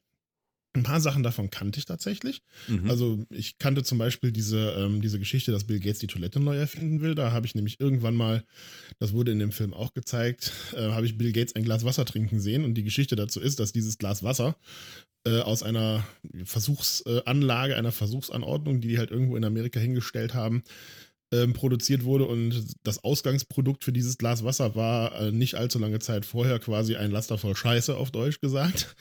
Ähm, heißt also, was Bill Gates halt machen will, ist, er will halt ähm, in ja, dritte Weltländern das Toilettenproblem lösen, weil das Toilettenproblem ist nämlich nicht nur, wir fahren da jetzt irgendwie hin und äh, kaufen quasi einmal die Jahresproduktion von Willeroy und Boch und stellen die da in die Slums, so funktioniert es halt nicht, weil das Problem ist vielmehr, dass es halt auch einfach an, ähm, ja, an Abwassersystemen mangelt. Also dass einfach Städte, gerade irgendwelche Slums oder Favelas oder wie auch immer sie in den verschiedenen Ländern heißen mögen, dass die einfach viel zu schnell und viel zu massiv gewachsen sind, als dass da irgendeiner nochmal eine Kanalisation hätte drunter basteln können. Das heißt, mehr oder weniger trinken die Leute das Wasser in die drei Meter weiter irgendwie deine Nachbar, Nachbarsfamilie gerade irgendwie ihre Latrine entleert.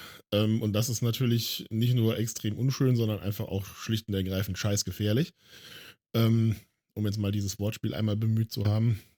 Und das heißt also, Bill Gates hat sich Wissenschaftler gesucht, die ihm halt dieses Toilettenproblem lösen konnten. Heißt also, du brauchst eine Toilette, die unabhängig von Wasser und auch Stromnetz tendenziell funktioniert und dafür sorgt, dass, äh, also dass sie sozusagen äh, selbsterhaltend ist, mehr oder weniger, und dafür sorgt, dass halt ähm, die Umwelt nicht mehr quasi zur Entsorgung genutzt wird. Und dadurch sich halt äh, Krankheiten verbreiten, beziehungsweise die Lebensbedingungen im Allgemeinen schlechter werden. Ähm, darum geht es in einer Folge. Das, wie gesagt, kannte ich schon durch dieses Bild, wo er halt dieses, dieses Glas Wasser aus dieser Testfabrik da trinkt. Dann gibt es äh, dann noch eine Geschichte oder eine Episode, wo die sich halt rund um seine Bemühungen dreht, äh, Polio, also Kinderlähmung, ähm, auszurotten. Also ich meine, wir hier im, ähm, in den westlichen Industrieländern kennen Polio, glaube ich, so gar nicht mehr. Also keine Ahnung, ich erinnere mich noch dunkel an den Werbeslogan, äh, Schluckimpfung ist süß, Kinderlähmung ist grausam. Ja, den kenne ich auch Na, noch. wo genau. dann, Mhm. ne, das war ja so, Ja. das müsste noch zu meiner Schulzeit tatsächlich gewesen sein, also so Mitte der, so Kindergarten, Schulzeit, Mitte, Ende der Mitte der 80er. 90er war es bei mir. Wo es dann Anfang halt- 90er, genau, da auch noch, ja. Ja. Wo es halt, äh, ne, da gab es dann die Schluckimpfung, das heißt, also es gab dann halt den Zuckerwürfel auf dem Löffel, wo dann halt das, ähm, das, ähm, die, die Impfung drauf getropft wurde. Also es war keine Spritzenimpfung, sondern eine Schluckimpfung, Schluckimpfung. genau. Ja. na, um, um halt, ja, äh, Kinderlähmung auszurotten. Und das hat, glaube ich, tatsächlich auch in den Industrienationen ziemlich gut funktioniert. Ähm, natürlich Problem, weil halt auch der Poliovirus tatsächlich auch durch verunreinigtes Wasser und dann sind wir irgendwie wieder auch bei dieser Toilettengeschichte äh, übertragen werden kann. Ähm, heißt also auch Polio ist irgendwie in ärmeren Ländern tatsächlich immer noch ein Problem und es ist halt vor allem ein extrem lösbares Problem, weil es halt einfach nur darum geht, die Leute einfach mal konsequent durchzuimpfen. Ne? Also ähnlich wie Masern oder irgendwie sowas, ne? um halt dementsprechend äh, diese Krankheit zu eliminieren. Ich meine, bei Pocken haben wir es ja damals auch geschafft, weltweit. Äh, ich glaube, außer in irgendwelchen amerikanischen und russischen Tiefkühlschränken, die hoffentlich hinter sehr hohen Mauern und bewacht von äh, sehr vielen bewaffneten Menschen stehen, ähm, gibt es, glaube ich, keine Pockenviren mehr auf dieser Welt. Und ähm, ja, das ist halt das Ziel, dass das auch mit Polio irgendwie hinhaut. Und ähm, das dritte war, dass, ähm, ja, sozusagen globale Erwärmung, wo er dann, das war mir tatsächlich überhaupt nicht bewusst, aber das finde ich extrem ähm, interessant, dass er halt auch an einem neuartigen Nuklearreaktor, also nicht selber geforscht hat, sondern da halt auch dementsprechend Leute unterstützt hat, mehr oder weniger, also finanziell und halt auch durch sein Know-how, durch äh, und die und sein Netzwerk, ähm, um halt einen ja, einen Nuklearreaktor der nächsten Generation zu entwickeln. Übrigens etwas, was ich auch für eine sehr gute Idee halte. Also ich bin pro Atomkraft, wenn es gute Atomkraft ist. Ähm, und dass dieses, das muss ein sehr aktuelles Ding gewesen sein, dass dieses tatsächlich irgendwie durch den gerade tobenden ähm, Handelskrieg zwischen den USA und China, äh, also der jetzt ja von äh, Trump äh, mehr oder weniger Ja, ich weiß gar nicht, ob er von ihm initiiert wurde, aber auf jeden Fall ist er halt unter ihm sehr stark eskaliert. Dadurch irgendwie gestoppt wurde. Und ähm, genau, das ist ein, äh, ein Traveling Wave Reactor. Sehr interessante Geschichte. Letztendlich geht es darum, es gibt mehrere Modelle. Es gibt ähm, auch äh, Modelle oder auch Reaktorentwürfe, die halt irgendwie auf, auf Thoriumsalzen basieren und solche Geschichten. Äh, Idee dahinter ist allerdings äh, immer gleich, dass diese Reaktoren quasi ähm, in sich selbst sicher sind. Dadurch, dass sie halt beispielsweise unter Normalatmosphärendruck funktionieren. Also alles das, was es im Moment so an Reaktoren gibt, sind ja irgendwelche Druckgefäße. Das heißt also, da steht halt irgendwas, irgendein Gas oder irgendeine Flüssigkeit steht unter Druck. Ähm, und wenn es dann halt zu warm wird, dann entsteht mehr Druck. Ne? Also der berühmte Dampfkochkessel. Und dann will der Druck halt im, äh, im ungünstigen Fall halt irgendwo hin und dann explodiert die ganze, der ganze Salat. Und das ist dann halt der Moment, wo es meistens schlecht wird dass diese, diese Reaktoren halt unter Normaldruck funktionieren und dass sie sich halt auch bei einer, sozusagen im Falle eines äh, Störfalls, bei einer Leistungsexkursion, dass sie sich dann quasi selbst abschalten und in sich selbst sicher sind. Ich kann das jetzt nicht erklären, ich bin kein Kernphysiker. Aber das fand ich sehr interessant und darüber hinaus fand ich, hat man auch sehr viel Spannendes irgendwie über den Menschen Bill Gates erfahren. Also für mich war halt Bill Gates, ich bin halt auch irgendwie Kind der 90er und ähm, Bill Gates war für mich immer irgendwie der reichste Mensch der Welt, so als Teenager. Also war er ja damals auch irgendwie mit 40 Milliarden Dollar schwer oder wie viel er hatte.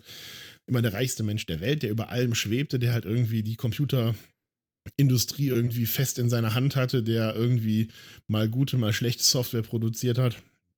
Ähm, und an dem man halt irgendwie nicht so recht vorbeikam. Ne? Also ich meine, ich bin in der Zeit groß geworden oder ich habe in der, in der Zeit meine ersten Computer benutzt, wo halt neben Windows eigentlich nichts existierte. Also es gab noch mal ein kurzes Aufbegehren von OS2 Warp. ähm, aber das oh ja, lang ist her, lang ist her. Ja, die, hat, die ja. hatten keinen Treiber für meinen Mitsumi FX300 äh, CD-ROM-Laufwerk, deswegen habe ich das nicht benutzt. Schande. Ähm, Genau. Und ähm, naja, auf jeden Fall, also Bill Gates war halt für mich immer irgendwie so eine etwas obskure Figur. Ähm, irgendwann bin ich ja dann bedingt durch meinen Job in der Agentur irgendwie zum äh, Apple-Jünger mutiert, sagen wir mal. Äh, hab mir dann halt auch immer von, von Steve Jobs die Messe lesen lassen, sozusagen. Also jede Keynote war ja irgendwie quasi wie, als wenn der Prophet vom Berge herunterstolpert. Und dann war natürlich irgendwie Bill Gates so ein bisschen ich will nicht sagen das personifizierte Böse, aber sozusagen irgendwie der Kapitalist, der da halt schwebte. Ne? Und damals war ja Apple irgendwie noch so ein bisschen Underdog, ne? Also gibt ja, gibt ja diesen schönen Spruch, ne, why join the Navy when you can be a pirate? Ähm, so war es ja damals, ja, da wehte ja auch noch, genau.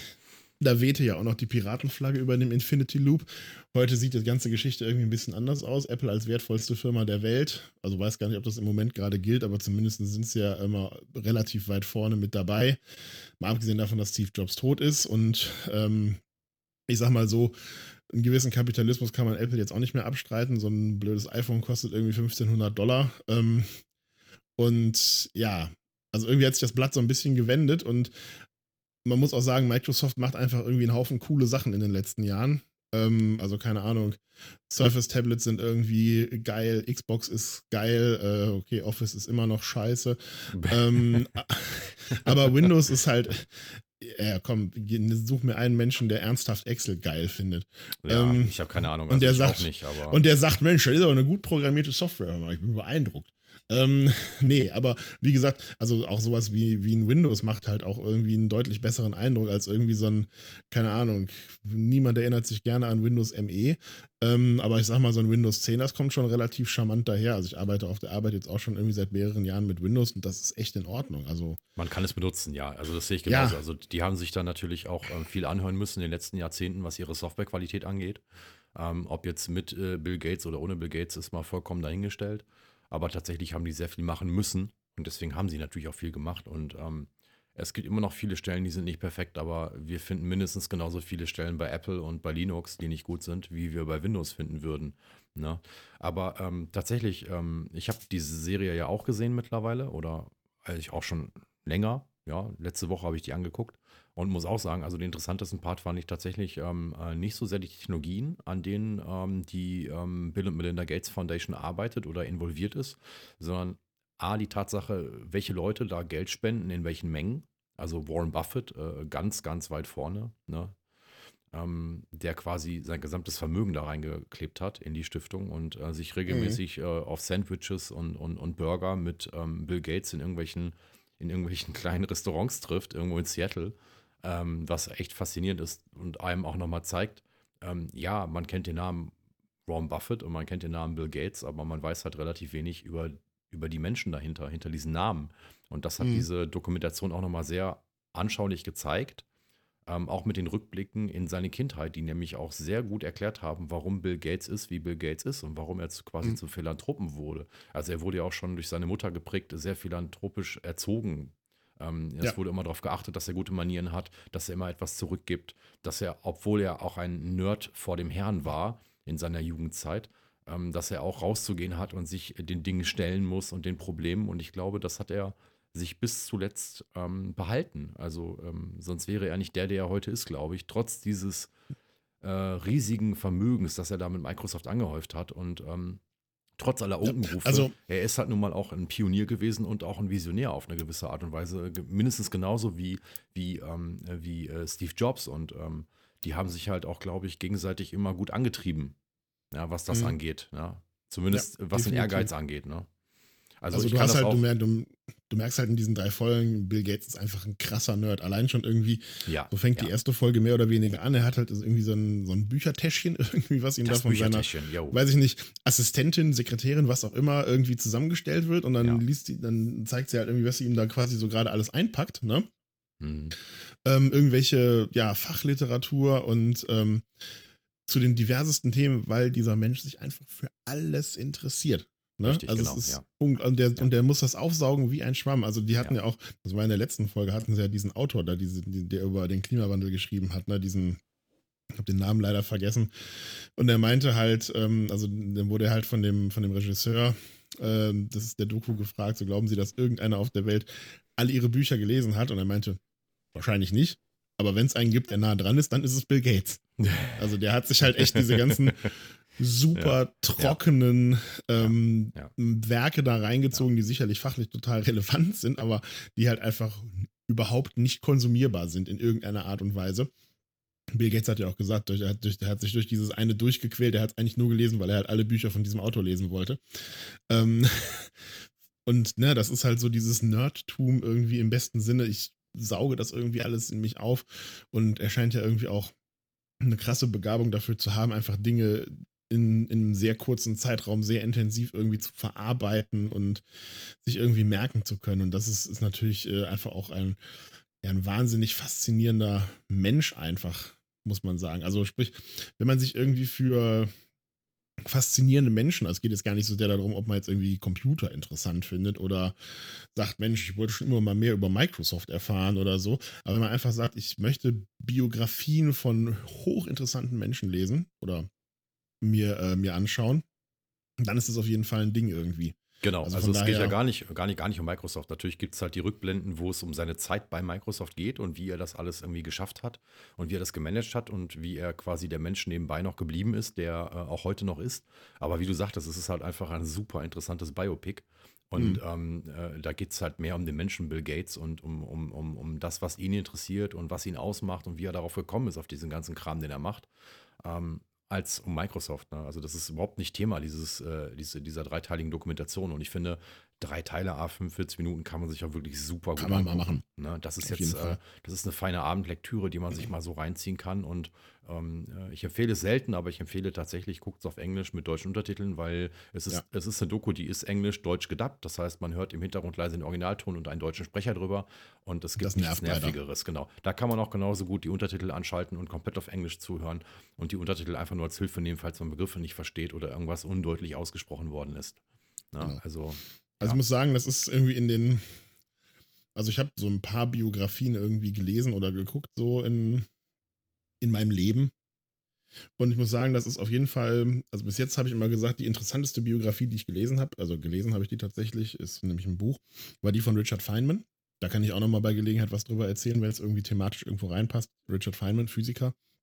Ähm, die war wahnsinnig interessant, weil das einfach auch ein unglaublich spannender, spannender Mensch gewesen ist. Ähm, und danach kommt dann irgendwie schon fast äh, das, was ich jetzt über Bill Gates gesehen mhm. und gelernt habe, mhm. muss ich sagen. Also ähm, kann ich nur, kann ich nur sehr empfehlen, auf jeden Fall. Ja, also verlinken das auch gerne nachher im, im, im Zusatztext zu diesem Podcast. Aber ich denke, äh, das wird sich auch jeder so merken können. Netflix, äh, der Mensch Bill Gates. Ja, oder Genau, ähm, also ich äh, glaub, wenn man Inside Bill Gates Bill's Brain ist es, glaube ich, im US-Titel, ne? Inside Bill's Ja, oder in, in, Brain. ich ja. glaube Inside, ich glaube Inside, Inside Bill's Brain oder Inside Bill Gates. Egal, man wird es auf jeden Ja, Fall finden, ja. wenn man Bill Gates eingibt. Genau. genau Ähm, ja. Ich merke gerade, da, dafür, dadurch, dass, äh, nochmal von vorne, ist ein bisschen schwierig zu reden mit dem Mund voll Zunge. Ähm, also, dafür, dass wir unsere Themen getrennt voneinander irgendwie in dieses Google Doc reingehämmert haben, äh, Ja. haben wir haben es wirklich geschafft, wahnsinnig gute Übergänge zu bauen, weil wir kommen jetzt eigentlich von Nerd zu Nerd. Das ist richtig, ähm, genau, ja. Das Ja. ist echt erstaunlich, wie wir das hingekriegt Genau. haben. Und das Ganze irgendwie nicht. ohne, abges ohne uns abgesprochen zu Genau, haben. es war, es war nicht abgesprochen. Also ähm, für die interessierten Zuhörer. Wir haben natürlich schon überlegt, wie können wir das ähm, irgendwie zumindest so ein bisschen steuern und wie können wir diese einzelnen Themen äh, äh, quasi miteinander absprechen, ohne ähm, jetzt wirklich äh, beide vor Ort sein zu müssen. Und wir machen das Ganze ja übrigens auch äh, gerade remote. Das heißt, der Henrik sitzt an einem anderen Ort, nämlich zu Hause, und ich sitze bei mir zu Hause. Und dank der Wunderwelt Internet und Wunderwelt Software können wir das hier trotzdem zeitgleich irgendwie abfackeln mit einem wirklich minimalen Delay. Also ich habe das Gefühl, das Delay ist teilweise noch kleiner als, ähm, als bei einem Handytelefonat über LTE. Und ähm, ja, dann haben wir uns halt überlegt, wie machen wir das? Ähm, haben uns auf diese sechs Themen pro Episode quasi geeinigt und jeder von uns hat drei Themen äh, äh, mit reingebracht, ähm, abseits von der Vorstellung. Und ja, jetzt ähm, haben wir quasi vier von sechs Themen schon abgearbeitet und wie Henrik gerade schon sagte, ähm, das geht ineinander über. Denn ähm, ja, Henrik, was ist unser nächstes Thema? Genau, von Nerd zu Nerd habe ich ja schon ein bisschen gesagt. Ähm, du hast noch das Thema reingegeben. Äh, die Keynote von Elon Musk zum Starship äh, Falcon Super Heavy. Die hieß, glaube ich, vorher Big Fucking Rocket. Fand ich eigentlich besser. Genau, BFA. Ähm, und genau, und äh, den Mond- und Mars-Reiseplänen des äh, sympathischen Südafrikaners. Genau, des sympathischen Südafrikaners. Elon Musk, ja, also ähm, äh, viele mögen ihn, äh, manche hassen ihn, das ist immer so das Gefühl, das ich habe. Ähm, äh, auch gerade in Deutschland, äh, das Land der Neider und Nichtgönner, wie ich es auch gerne bezeichne. Das Land der Verbrennungsmotoren. Ja, richtig. Das, das, das Land der Automobilindustrie und der Automobillobby, ja. ja. Ich Das meine, Land gut, von wo, wurde der Christian Lindner. Wo wurde der Verbrennungsmotor erfunden? Also letztendlich kommt er jetzt halt daher und kackt uns in, in unseren industriellen Vorgarten, wenn man es jetzt mal so von der Warte betrachten möchte. Ja, das ne? ist aber blöd, weil andere Leute sind da vielleicht schon einen Schritt weiter und Elon Musk ist natürlich auch jemand, der einen Schritt weiter ist oder Gut, gerne es gab, weiter es gab, möchte. Es gab ja diese, es gab ja diese wunderbare Twitter-Konversation zwischen, Daim, zwischen dem Daimler-Account und Elon Musk, als Daimler halt gesagt hat, wir werden keine Verbrennungsmotoren mehr entwickeln und Elon Musk gesagt hat, ne, Hut ab vor dem Erfinder des Verbrennungsmotors, dass ihr jetzt genau diesen richtigen Schritt geht. Ne? Also Mhm, das mhm. beschreibt halt irgendwie so ein bisschen auch so, ich glaube, das beschreibt auch sehr gut das, was vielen Deutschen im Moment halt abgeht. Wir haben das halt, wir haben im Prinzip diesen ganzen Industriezweig irgendwann vor 150 Jahren mal, nein, nicht ganz 150 Jahren, aber so grob 150 Jahren, quasi aus dem Boden gestampft. Ich meine, Rudolf Diesel, der Ottomotor, das kommt halt alles irgendwie hierher, mehr oder Ja, weniger, ja. ne? Kurzer Einwurf. Kurzer Einwurf Ja, meinerseits. bitte. Wie Wirf. fanden das denn übrigens damals eigentlich die ganzen Kutscher, denen man die ganzen Jobs weggenommen hat, als es das Automobil gab? Na, den hatten wir ja die Wo Jobs war die Kutscherlobby? weggenommen. Die mussten ja, die, die, gut, die hatten aber nichts mehr ist eher die. Pferdezüchterlobby. Ja, gut, okay, aber da sind ja, da sind ja auch ganze Berufsbilder Ja, die sind dann, die sind ja dann Taxifahrer geworden. Das ist ja jetzt nicht das Ding. Die mussten sich ja einfach, die mussten Ach, sich ja mal, nur ein neues ja. Arbeitsgerät kaufen. Ach, guck mal, ja gut, dann kann man ja auch sagen, wenn man heutzutage Industrialisierung hat, dann hat man künftig die Leute, die vorher die Autos gefahren sind ähm, oder die Autos gebaut haben, die warten dann künftig die Elektromotoren. Aber da hat irgendwie, komischerweise haben da die Lobbys der Automobilindustrie richtig was gegen. Und ni- nicht nur die Lobbys der Automobilindustrie, auch die Gewerkschaften, wenn du mal drauf achtest. Ja, also es geht ja in Deutschland gefühlt immer nur um eins und das sind Arbeitsplätze. Ja, und mit diesen Arbeitsplatzargumenten rettet man sich ja von Wahl, von Wahl zu Wahl, also quasi von Legislaturperiode zu Legislaturperiode. Aber nichtsdestotrotz, ich wollte nicht, nicht auf die Autolobby ranten. Äh, das ist, äh, Das, ist dann auch was fürs nächste Mal. Genau, das machen wir in der nächsten Folge. Äh, da kommt nämlich auch ganz, ganz, ganz, ganz viel bei rum und das wird uns auch noch, glaube ich, die nächsten Jahre viel beschäftigen. Nee, ich wollte tatsächlich auf, ähm, auf die letzte Keynote ähm, mit dir ähm, äh, kommen. Also die Keynote von Elon Musk äh, zum, äh, zum Starship und zur Super Heavy. Und wie du richtig schon erkannt hast, die Super He- Heavy hieß mal BFR. Ähm, Insider sagen äh, äh, Big Falcon Rocket. Äh, Nerds sagen Big Fucking Rocket, weil es gab auch die BFG aus Doom, das war die Big Fucking Gun. Und das war nicht die Big äh, Flare Gun, sondern die Big Fucking Ja. Gun. Genau, so. Und ähm, äh, wenn man Elon Musk so ein bisschen verfolgt, dann weiß man, dass er sehr, sehr nerdig drauf ist. Äh, was ich übrigens gut finde. Ich finde, man muss einen Spleen haben, um solche Dinge zu machen, die er macht. Ähm, und ich würde meine Rakete, wenn ich die Kohle hätte, auch Big Fucking Rocket nennen. Sind wir mal ganz ehrlich. Wer nicht? wer würde seine Rakete nicht Big Fucking Rocket, Rocket nennen? Und wer würde nicht Kein vernünftig denkender Mensch. Ja, aber äh, so Leute wie Elon Musk sind ja Visionäre. Das sind ja keine vernünftig denkenden Menschen. Die denken ja in anderen Epochen als der Ich, normale. ich, mein, ich meinte es der ich meinte es normale, genau äh, andersrum. Wutbürger, ne? Ja. Nein, ich meinte es genau andersrum. Jeder vernünftig denkende Mensch würde natürlich seine Rakete Big Fucking Rocket nennen. Ach so, meinst du das ja? okay. Naja, auf jeden Fall ähm, wurde, hat er halt die, ähm, hat er halt die, ähm, die äh, nächsten Pläne vorgestellt und ähm, äh, ja, also Super Heavy ist jetzt die alte BFA. Äh, Starship ist äh, äh, Starship geblieben, glaube ich. Oder hatte, ich glaube, er hatte mal zeitweise einen anderen Namen dafür, für das Starship, aber letztendlich, ähm, äh, sie haben das Design angepasst. Sie haben gesagt, wenn das Ding ähm, quasi wie ein Fallschirmspringer in die Atmosphäre reintaucht, mit dem Bauch zuerst, ja, um abzubremsen, um möglichst viel Angriffsfläche oder Angriffsvektor zu bieten, haben sie gedacht, ja, dann kann auch diese blöde dritte Finne weg. Die brauchen wir dann nämlich eh nicht. Die ist nämlich eh die ganze Zeit quasi im Windschatten. Und so hat das Starship jetzt nur noch zwei Finnen.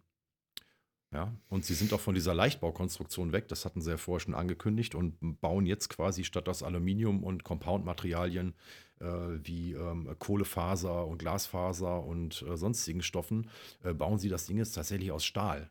Ja, das hat wohl irgendwelche anderen Gutem, der Vorteile. gute alte Stahl. Genau, der gute alte Kruppstahl, würde man in Deutschland sagen. Aber ich be- befürchte, das ist eher so der, der, der Rust Belt in den USA, der davon profitiert, von der ganzen Nummer. Ähm, was ja dann auch wieder irgendwie äh, lustigerweise ähm, äh, Donald Trump äh, mit in die Karten spielen würde. Ähm, ja, und Das ist auf jeden Fall ein interessantes Argument. Genau. Und ähm, nach wie vor sind die Pläne auch da, die, das Starship ähm, im Orbit zu betanken. Das heißt, man fliegt mit dem Starship in den Orbit. Unten drunter ist halt die Super Heavy als Booster, äh, also als erste Stufe. Ähm, dann äh, landet man den Booster wieder und zwar direkt am Launchpad, setzt einen neuen Starship Carrier oben drauf, was quasi dann, wo quasi keine Leute drin sitzen, sondern im Prinzip nur ähm, 100.000 Tonnen äh, Sprit ähm, schießen das Ding in All, machen dann im Orbit ähm, ein, äh, ein, ein, ein Transfer. Ähm, Also und- Tankstopp. Hm, Genau, Tankstopp im Prinzip, nichts anderes. Und tanken dann halt quasi das Starship auf. Und mit dieser Tankladung kann das Starship dann halt quasi zum Mond und zum Mars fliegen. Und ähm, zuerst waren die Pläne von Elon Musk ja immer direkt zum Mars. Und mittlerweile scheint sich da auch bei SpaceX so ein bisschen was verändert zu haben. Ich glaube, es hat auch mit der Helium-3-Geschichte auf dem Mond zu tun und mit dem Abbau von Ressourcen dort und mit der geringeren Ja, hat Schwerkraft. sich, glaube ich, einfach so ein bisschen Realismus eingeschlichen, ne? Da hat sich Realismus eingeschlichen, genau. Also man kann das nach wie vor machen, von dem Erdorbit direkt in den Mars-Orbit.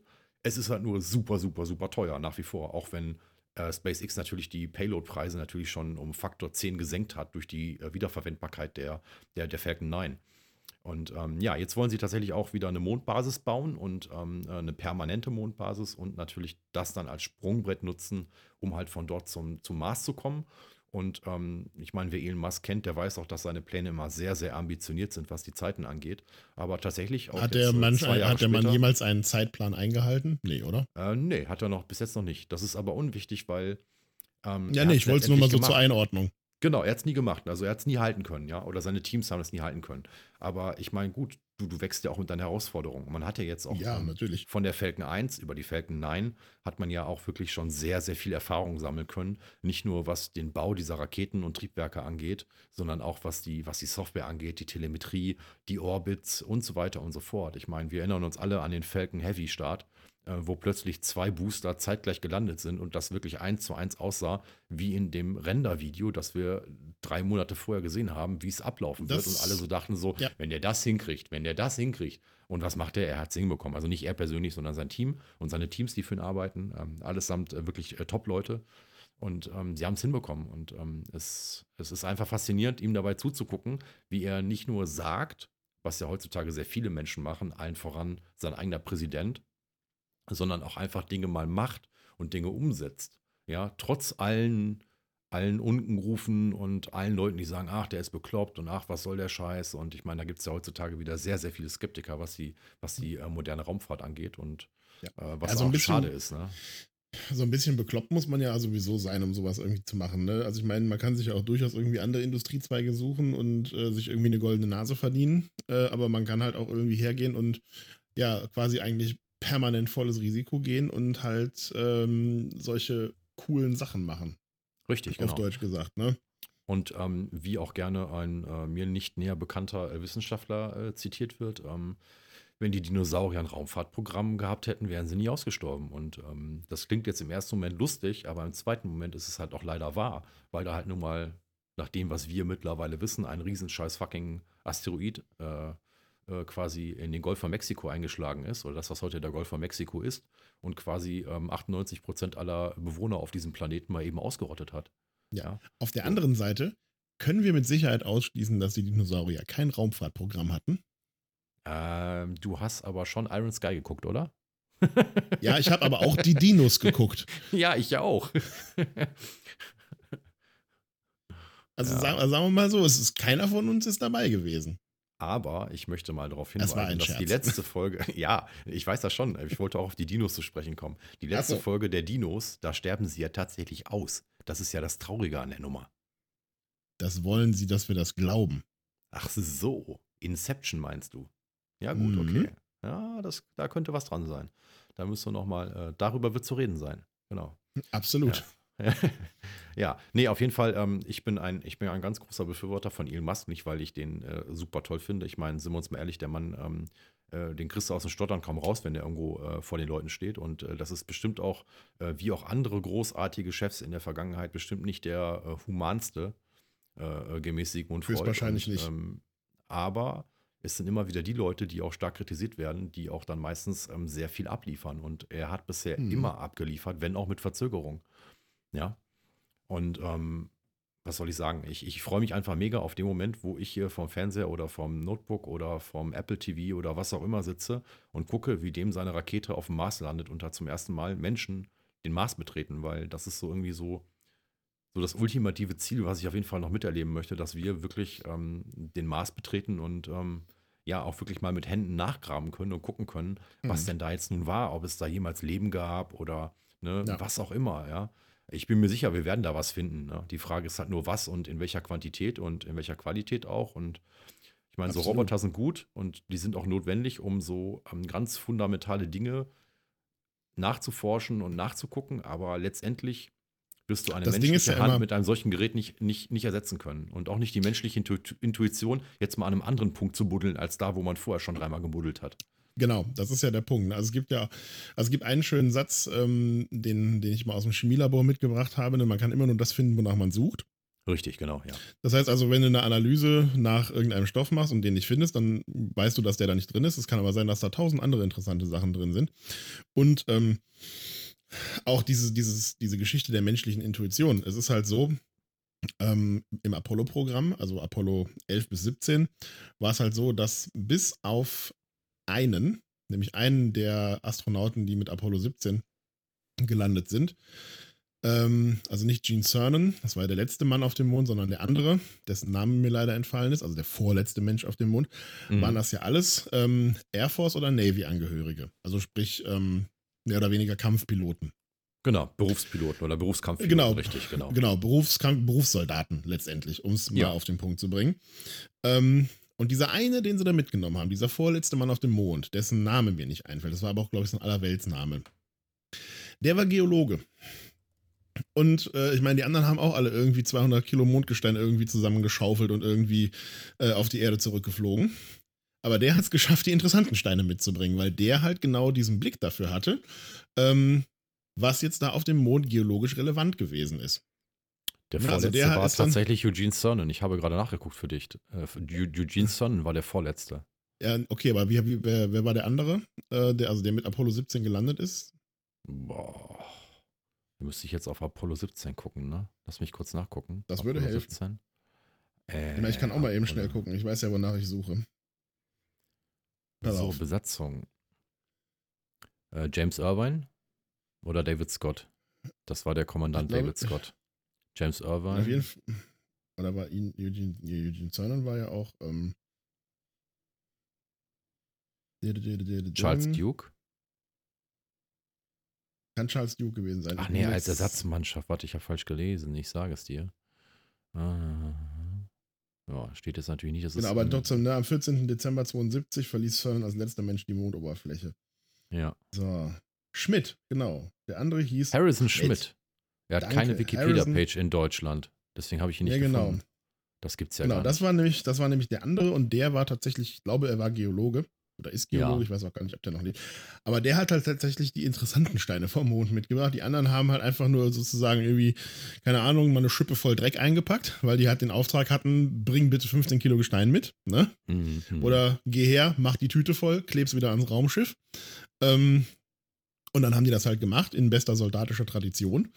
Ähm, und der hat dann halt dementsprechend das Auge dafür. Deswegen ist es auf jeden Fall super interessant, was passieren wird, wenn halt Menschen auf dem Mond landen werden und nicht Roboter Ja, ja, ich denke Oder auch. irgendwelche das wird Rover darum- Genau. da rumfahren. Und was natürlich auch interessant ist, wie wird jetzt das äh, Space Race zwischen SpaceX und dem äh, Artemis-Programm der NASA? Ja, das ist eine gute Frage. Also, ähm, äh, Weil die NASA Die hat ja jetzt auch NASA gesagt, 2024 sind wir wieder auf dem Mond. Ja, aber ähm, Elon Musk gesagt, 2022 sind wir unbemannt auf dem Mars und 2024 sind wir bemannt auf dem Mars.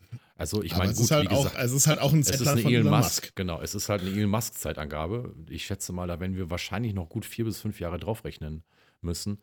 Ähm, auf der anderen Seite glaube ich aber auch nicht, dass die NASA bis 2024, ich meine, das sind noch fünf Jahre, das ist eine sehr kurze, eine sehr kurze Zeit. In, in den Zeitspannen, in denen wir jetzt mal so denken. Wenn du denkst, Ja, ne, was hast du vor fünf Jahren Mal- gemacht, dann denkst du dir so, boah, so lange ist das schon her. Ne? Das Also erste das Mal haben sie halt acht Jahre gebraucht und da hatten sie vorher ja nichts. Ja, das ist richtig, aber ja, ja. Ich bin gespannt. Also ich, ich will es nicht verschreien, aber ich glaube nicht, dass die NASA das bis 2024 schafft, weil Wir werden sehen. nicht, nicht wegen der NASA, sondern wegen dem Irren im Weißen Haus. Ja, so. Ja, Und ähm, wenn da noch ein paar mehr Leute von seinen Beratern schreien, ach lass die Kacke doch, das bringt doch alles nichts auf dem Mond und wir waren doch damals schon nicht da und so. Ne? Also ich meine, da gibt es ja sehr, sehr viele, auch in Amerika, die bis heute glauben, dass die Amerikaner nicht auf dem Mond gelandet sind und noch mehr in Deutschland und dem Rest der Welt. Und wenn wir das was ja auch mal, völliger Unsinn ist. Und die, Natürlich, die, ich ja finde das. Na, es geht doch noch nicht mal ums Testen. Aber ganz ehrlich, die Russen waren in der Lage, diesen Funkverkehr abzuhören. Und glaubst du, die Russen hätten es sich nehmen lassen, diesen Hoax auffliegen zu lassen im Kalten Krieg? Das hängt davon ab, was die, was die Amerikaner gegen die Russen hatten. Also, äh, sag ich mal, im Kompromatenkoffer. Also, so denken zumindest, so denken natürlich diese Verschwörungstheoretiker. Die denken dann, ja, die Russen haben das ja nur nicht gemacht, weil. Ja, so. Ja. Also, du, du wirst da, du wirst da mit dieser, mit dieser umgekehrten Psychologie. Also, Ich es weiß, ist genau wie mit Nazis diskutieren. Die schlagen dich mit ihren eigenen Waffen. Das ist total unnötig. Das ist genau wie, Ja, ich weiß. Ja, äh, Chemtrails und, und, und Hohlerde und Flacherde und weiß der Geier, was für ein Bullshit. Ich kann es auch nicht mehr hören, bin ich dir auch ganz ehrlich, sag ich dir ganz ehrlich, ja. Also, Ja, ich meine, ne, ich übe ein Hobby aus, äh, wo man meinen sollte, ähm, dass äh, äh, Menschen, die das Hobby auch ausüben, ähm, ja, wie soll ich das ausdrücken, eigentlich genug Intelligenz besitzen, um solche Dinge nicht zu glauben. Und ich kenne trotzdem Menschen aus diesem Dunstkreis, die das trotzdem glauben, dass es sowas wie Chemtrails gibt oder die CO2-Sache eine Lüge ist und die Erderwärmung gar nicht passiert oder weil die Sonne irgendwie zu aktiv ist oder sonstige Schrottsachen. Ja, obwohl halt irgendwie weltweit 30.000 Wissenschaftler sagen, das ist halt nun mal so. Und wenn man sich einfach mal Fotos anguckt von der Antarktis, wie die oder auch von der Arktis, wie die vor 30 Jahren aussah und wie die heute aussieht oder die Gletscher auf Island oder die Gletscher in den, in den Schweizer Alpen oder, oder, oder, oder. Du kannst das Thema ja beliebig weiterführen. Ja, es gibt Ja, ja, überall Belege dafür. Und ähm, deswegen, also ich glaube, das ist auch wieder ein Thema für eine nächste Episode, wo wir mal ähm, mit diesen ganzen äh, Intelligenz, äh, äh, äh, Intelligenz äh, äh, mal abrechnen sollten. Da hätte ich auf jeden Fall richtig Spaß drauf, richtig Spaß dran. Das klingt lustig. Weil das ist, ach, das ist alles so, ich, also, ja.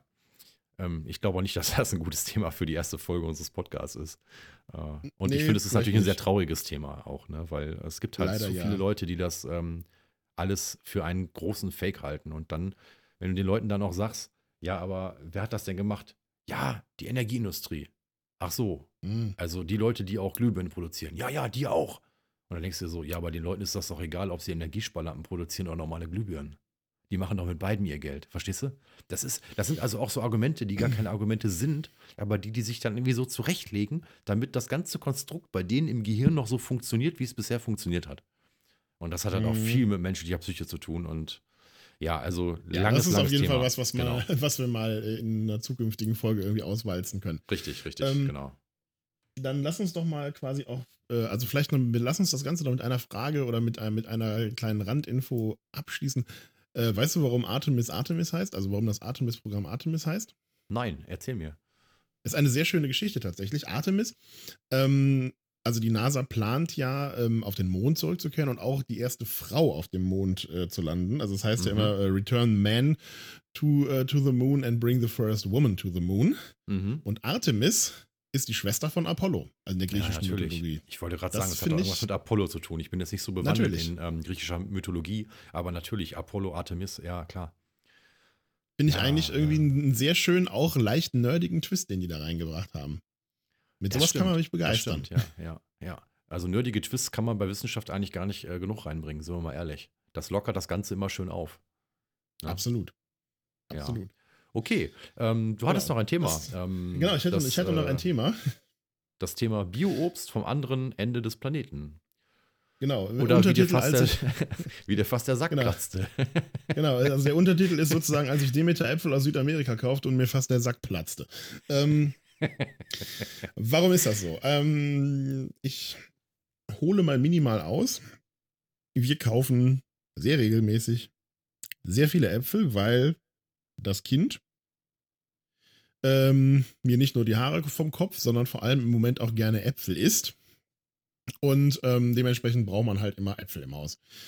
Weil wir natürlich auch so ähm, biodynamische Vorzeigeeltern sind, ähm, kaufen wir natürlich immer möglichst ähm, ja, biologische Äpfel. Also nicht nur biologische Äpfel, sondern wir gucken halt schon darauf, dass irgendwie das, äh, die Lebensmittel, die wir so kaufen, dass das halt irgendwie, ja, Bioqualität hat. Nicht nur wegen des Kindes, sondern auch so generell, so für den Planeten und so.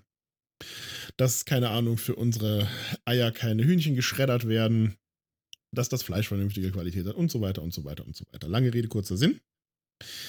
Wenn man sich ein bisschen mit dieser Thematik beschäftigt, kriegt man raus, dass ähm, Demeter als Qualitätsstandard nicht nur ja, biologisch dynamisch ganz toll ist, sondern auch ja ein bisschen verschwurbelt. Also die haben da auch irgendwie so einen leichten, sagen wir mal, parapsychologischen Hau weg, aber zumindest sind die Sachen halt alle irgendwie biologisch sehr vorzeigbar und ähm, verwenden halt keine Chemie und so weiter und so weiter. Also man könnte sagen, alles gut. Ne? Plus äh, charmante Zusatzgeschichte, die Äpfel sind halt im Supermarkt nicht in Plastik verpackt, sondern in so Pappschächtelchen. Das ist auch irgendwie ganz schön. Ähm, und ja, auf besagten Pappschächtelchen habe ich dann irgendwann mal, als wir die schon, ich weiß nicht wie oft gekauft hatten, habe ich dann mal unten drauf geguckt und dann äh, wurde halt erstmal sozusagen irgendwie die Demeter-Lehre nochmal irgendwie wiedergegeben, also bla bla bla und was weiß ich nicht alles und was sie äh, alles machen und nicht machen. Und dann stand da aber auch äh, die Apfelsorte, die ich jetzt ehrlicherweise vergessen habe, ist aber auch völlig wurscht. Und Herkunftsland, ich glaube, Ecuador. Läuft. Und ich, dach, ich dachte mir so, okay.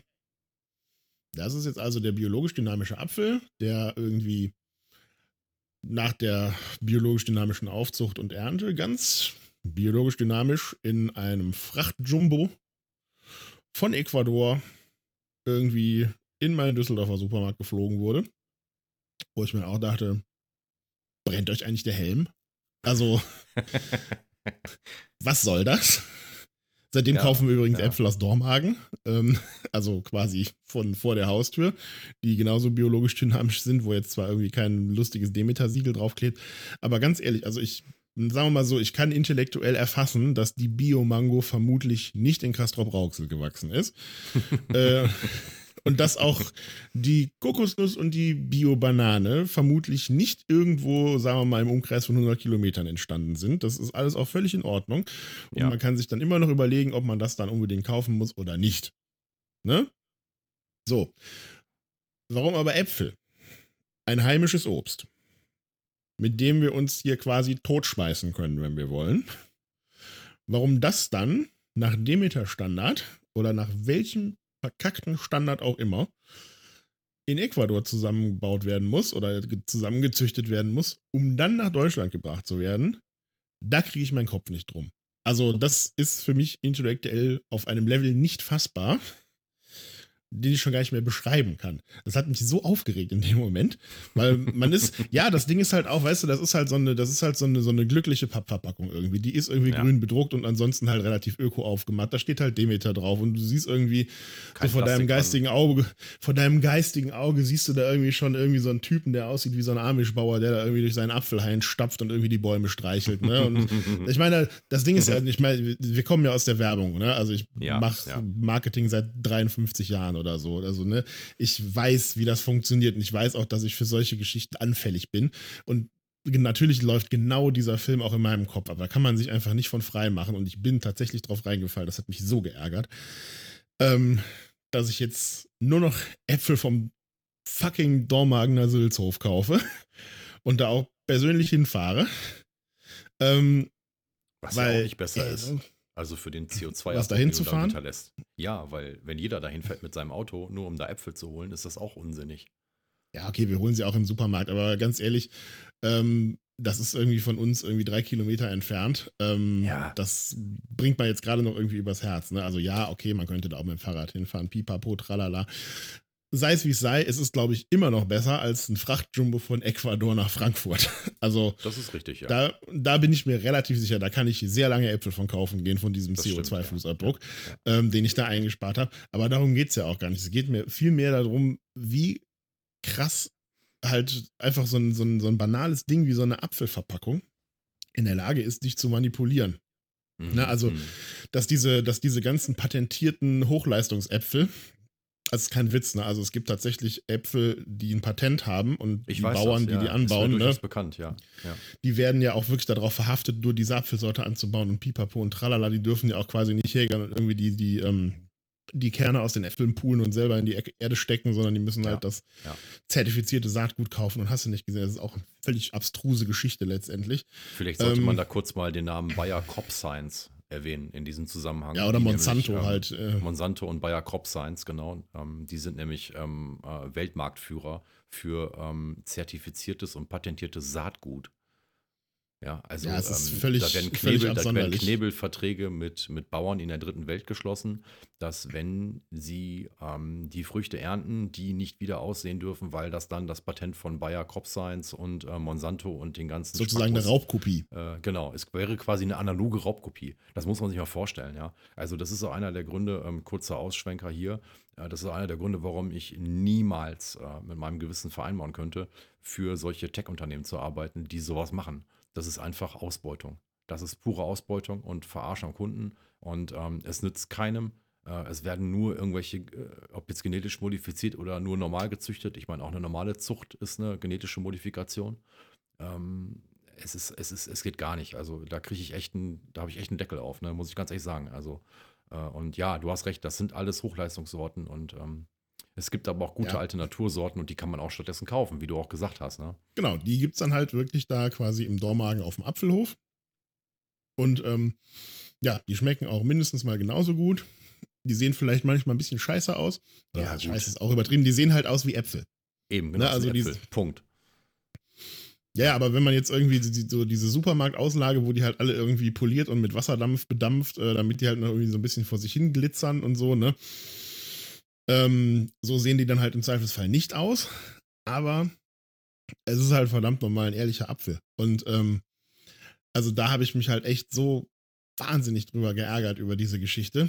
Ähm, weil, wie gesagt, ne, also es ist genau, ich bin genau halt sozusagen auf diese psychologischen Werbetricks reingefallen, die man auch selber irgendwie in seinem Berufsleben irgendwie das durchaus das eine oder andere Mal angewendet hat. Ne? Also man weiß ja auch irgendwie, auf welche Knöpfe man drücken muss, äh, wenn man äh, selber Werbung macht und wenn man selber Marketing macht.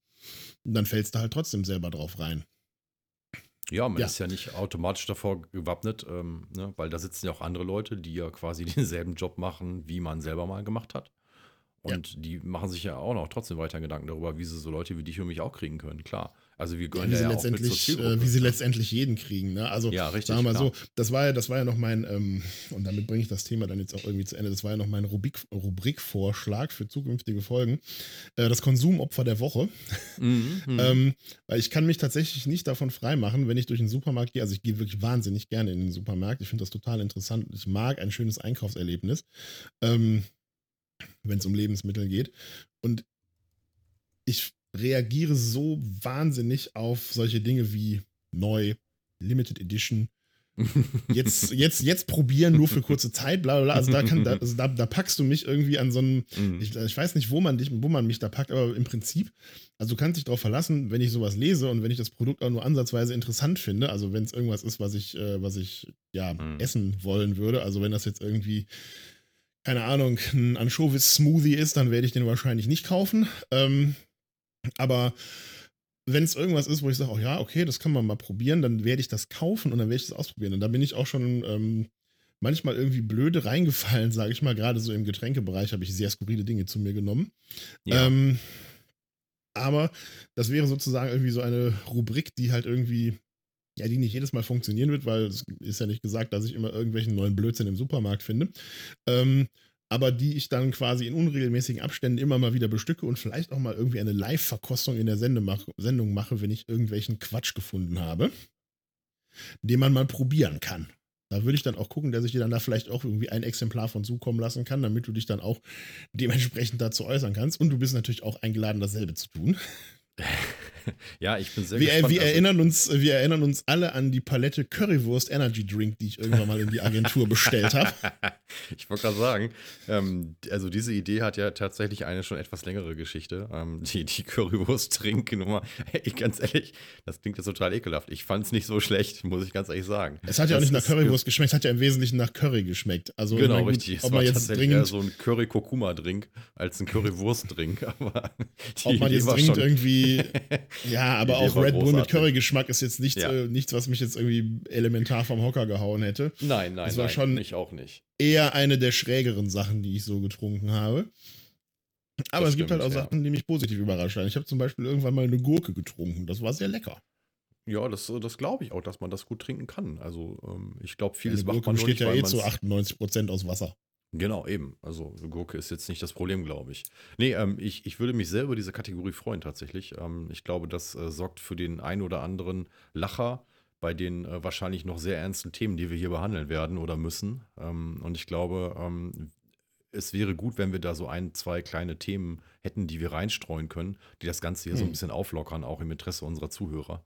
Weil ähm, Hm. wer will sich schon Ich den ganzen übrigens- Tag, äh, ja, wir sind, äh, ja, du wolltest auf den Timecode anspielen, nehme ich an. Nee, ich wollte nicht auf den Timecode anspielen. So. Ich bemerke, dass ich, äh, dass ich einen äh, stillen äh, Zaungast habe. Hier sitzt nämlich tatsächlich, keine Ahnung, wie der hier reingekommen ist, aber ich weiß auch nicht, was das für ein Viech ist, ehrlich gesagt. Äh, ich mache gleich mal ein Foto davon. Hier sitzt nämlich irgend so ein Ding neben mir auf dem Schreibtisch, was ich tatsächlich jetzt erst bemerkt habe. Ich weiß nicht, was es ist, Ja. ähm, aber es ist recht groß und äh, ja, hat Mundwerkzeuge oder so. Sieht interessant Ja. aus. Ich mach gleich mal, ich schick dir gleich mal ein Foto. Vielleicht schick kann man das ja irgendwie noch einbauen. Ja, nee, Ich, auf jeden äh, Fall, wie gesagt, ich, ich, ich finde das gut, dass wir dann solche Themen auch äh, einbauen wollen, weil, wie gesagt, wer, welcher Hörer hat schon Bock, sich die ganze Zeit das Grante und äh, Generve von Leuten äh, anzuhören, die eigentlich alle die Welt verbessern wollen. Ja, also vielleicht gibt es ja Ja, ein paar Interessierte, aber. Mit dieses Hm? harte Abhassen. Ich mache gerade mal ein Foto von dem Tier. Moment. Achso, Äh, ja, ja. Sag, sag mal irgendwas. irgendwas.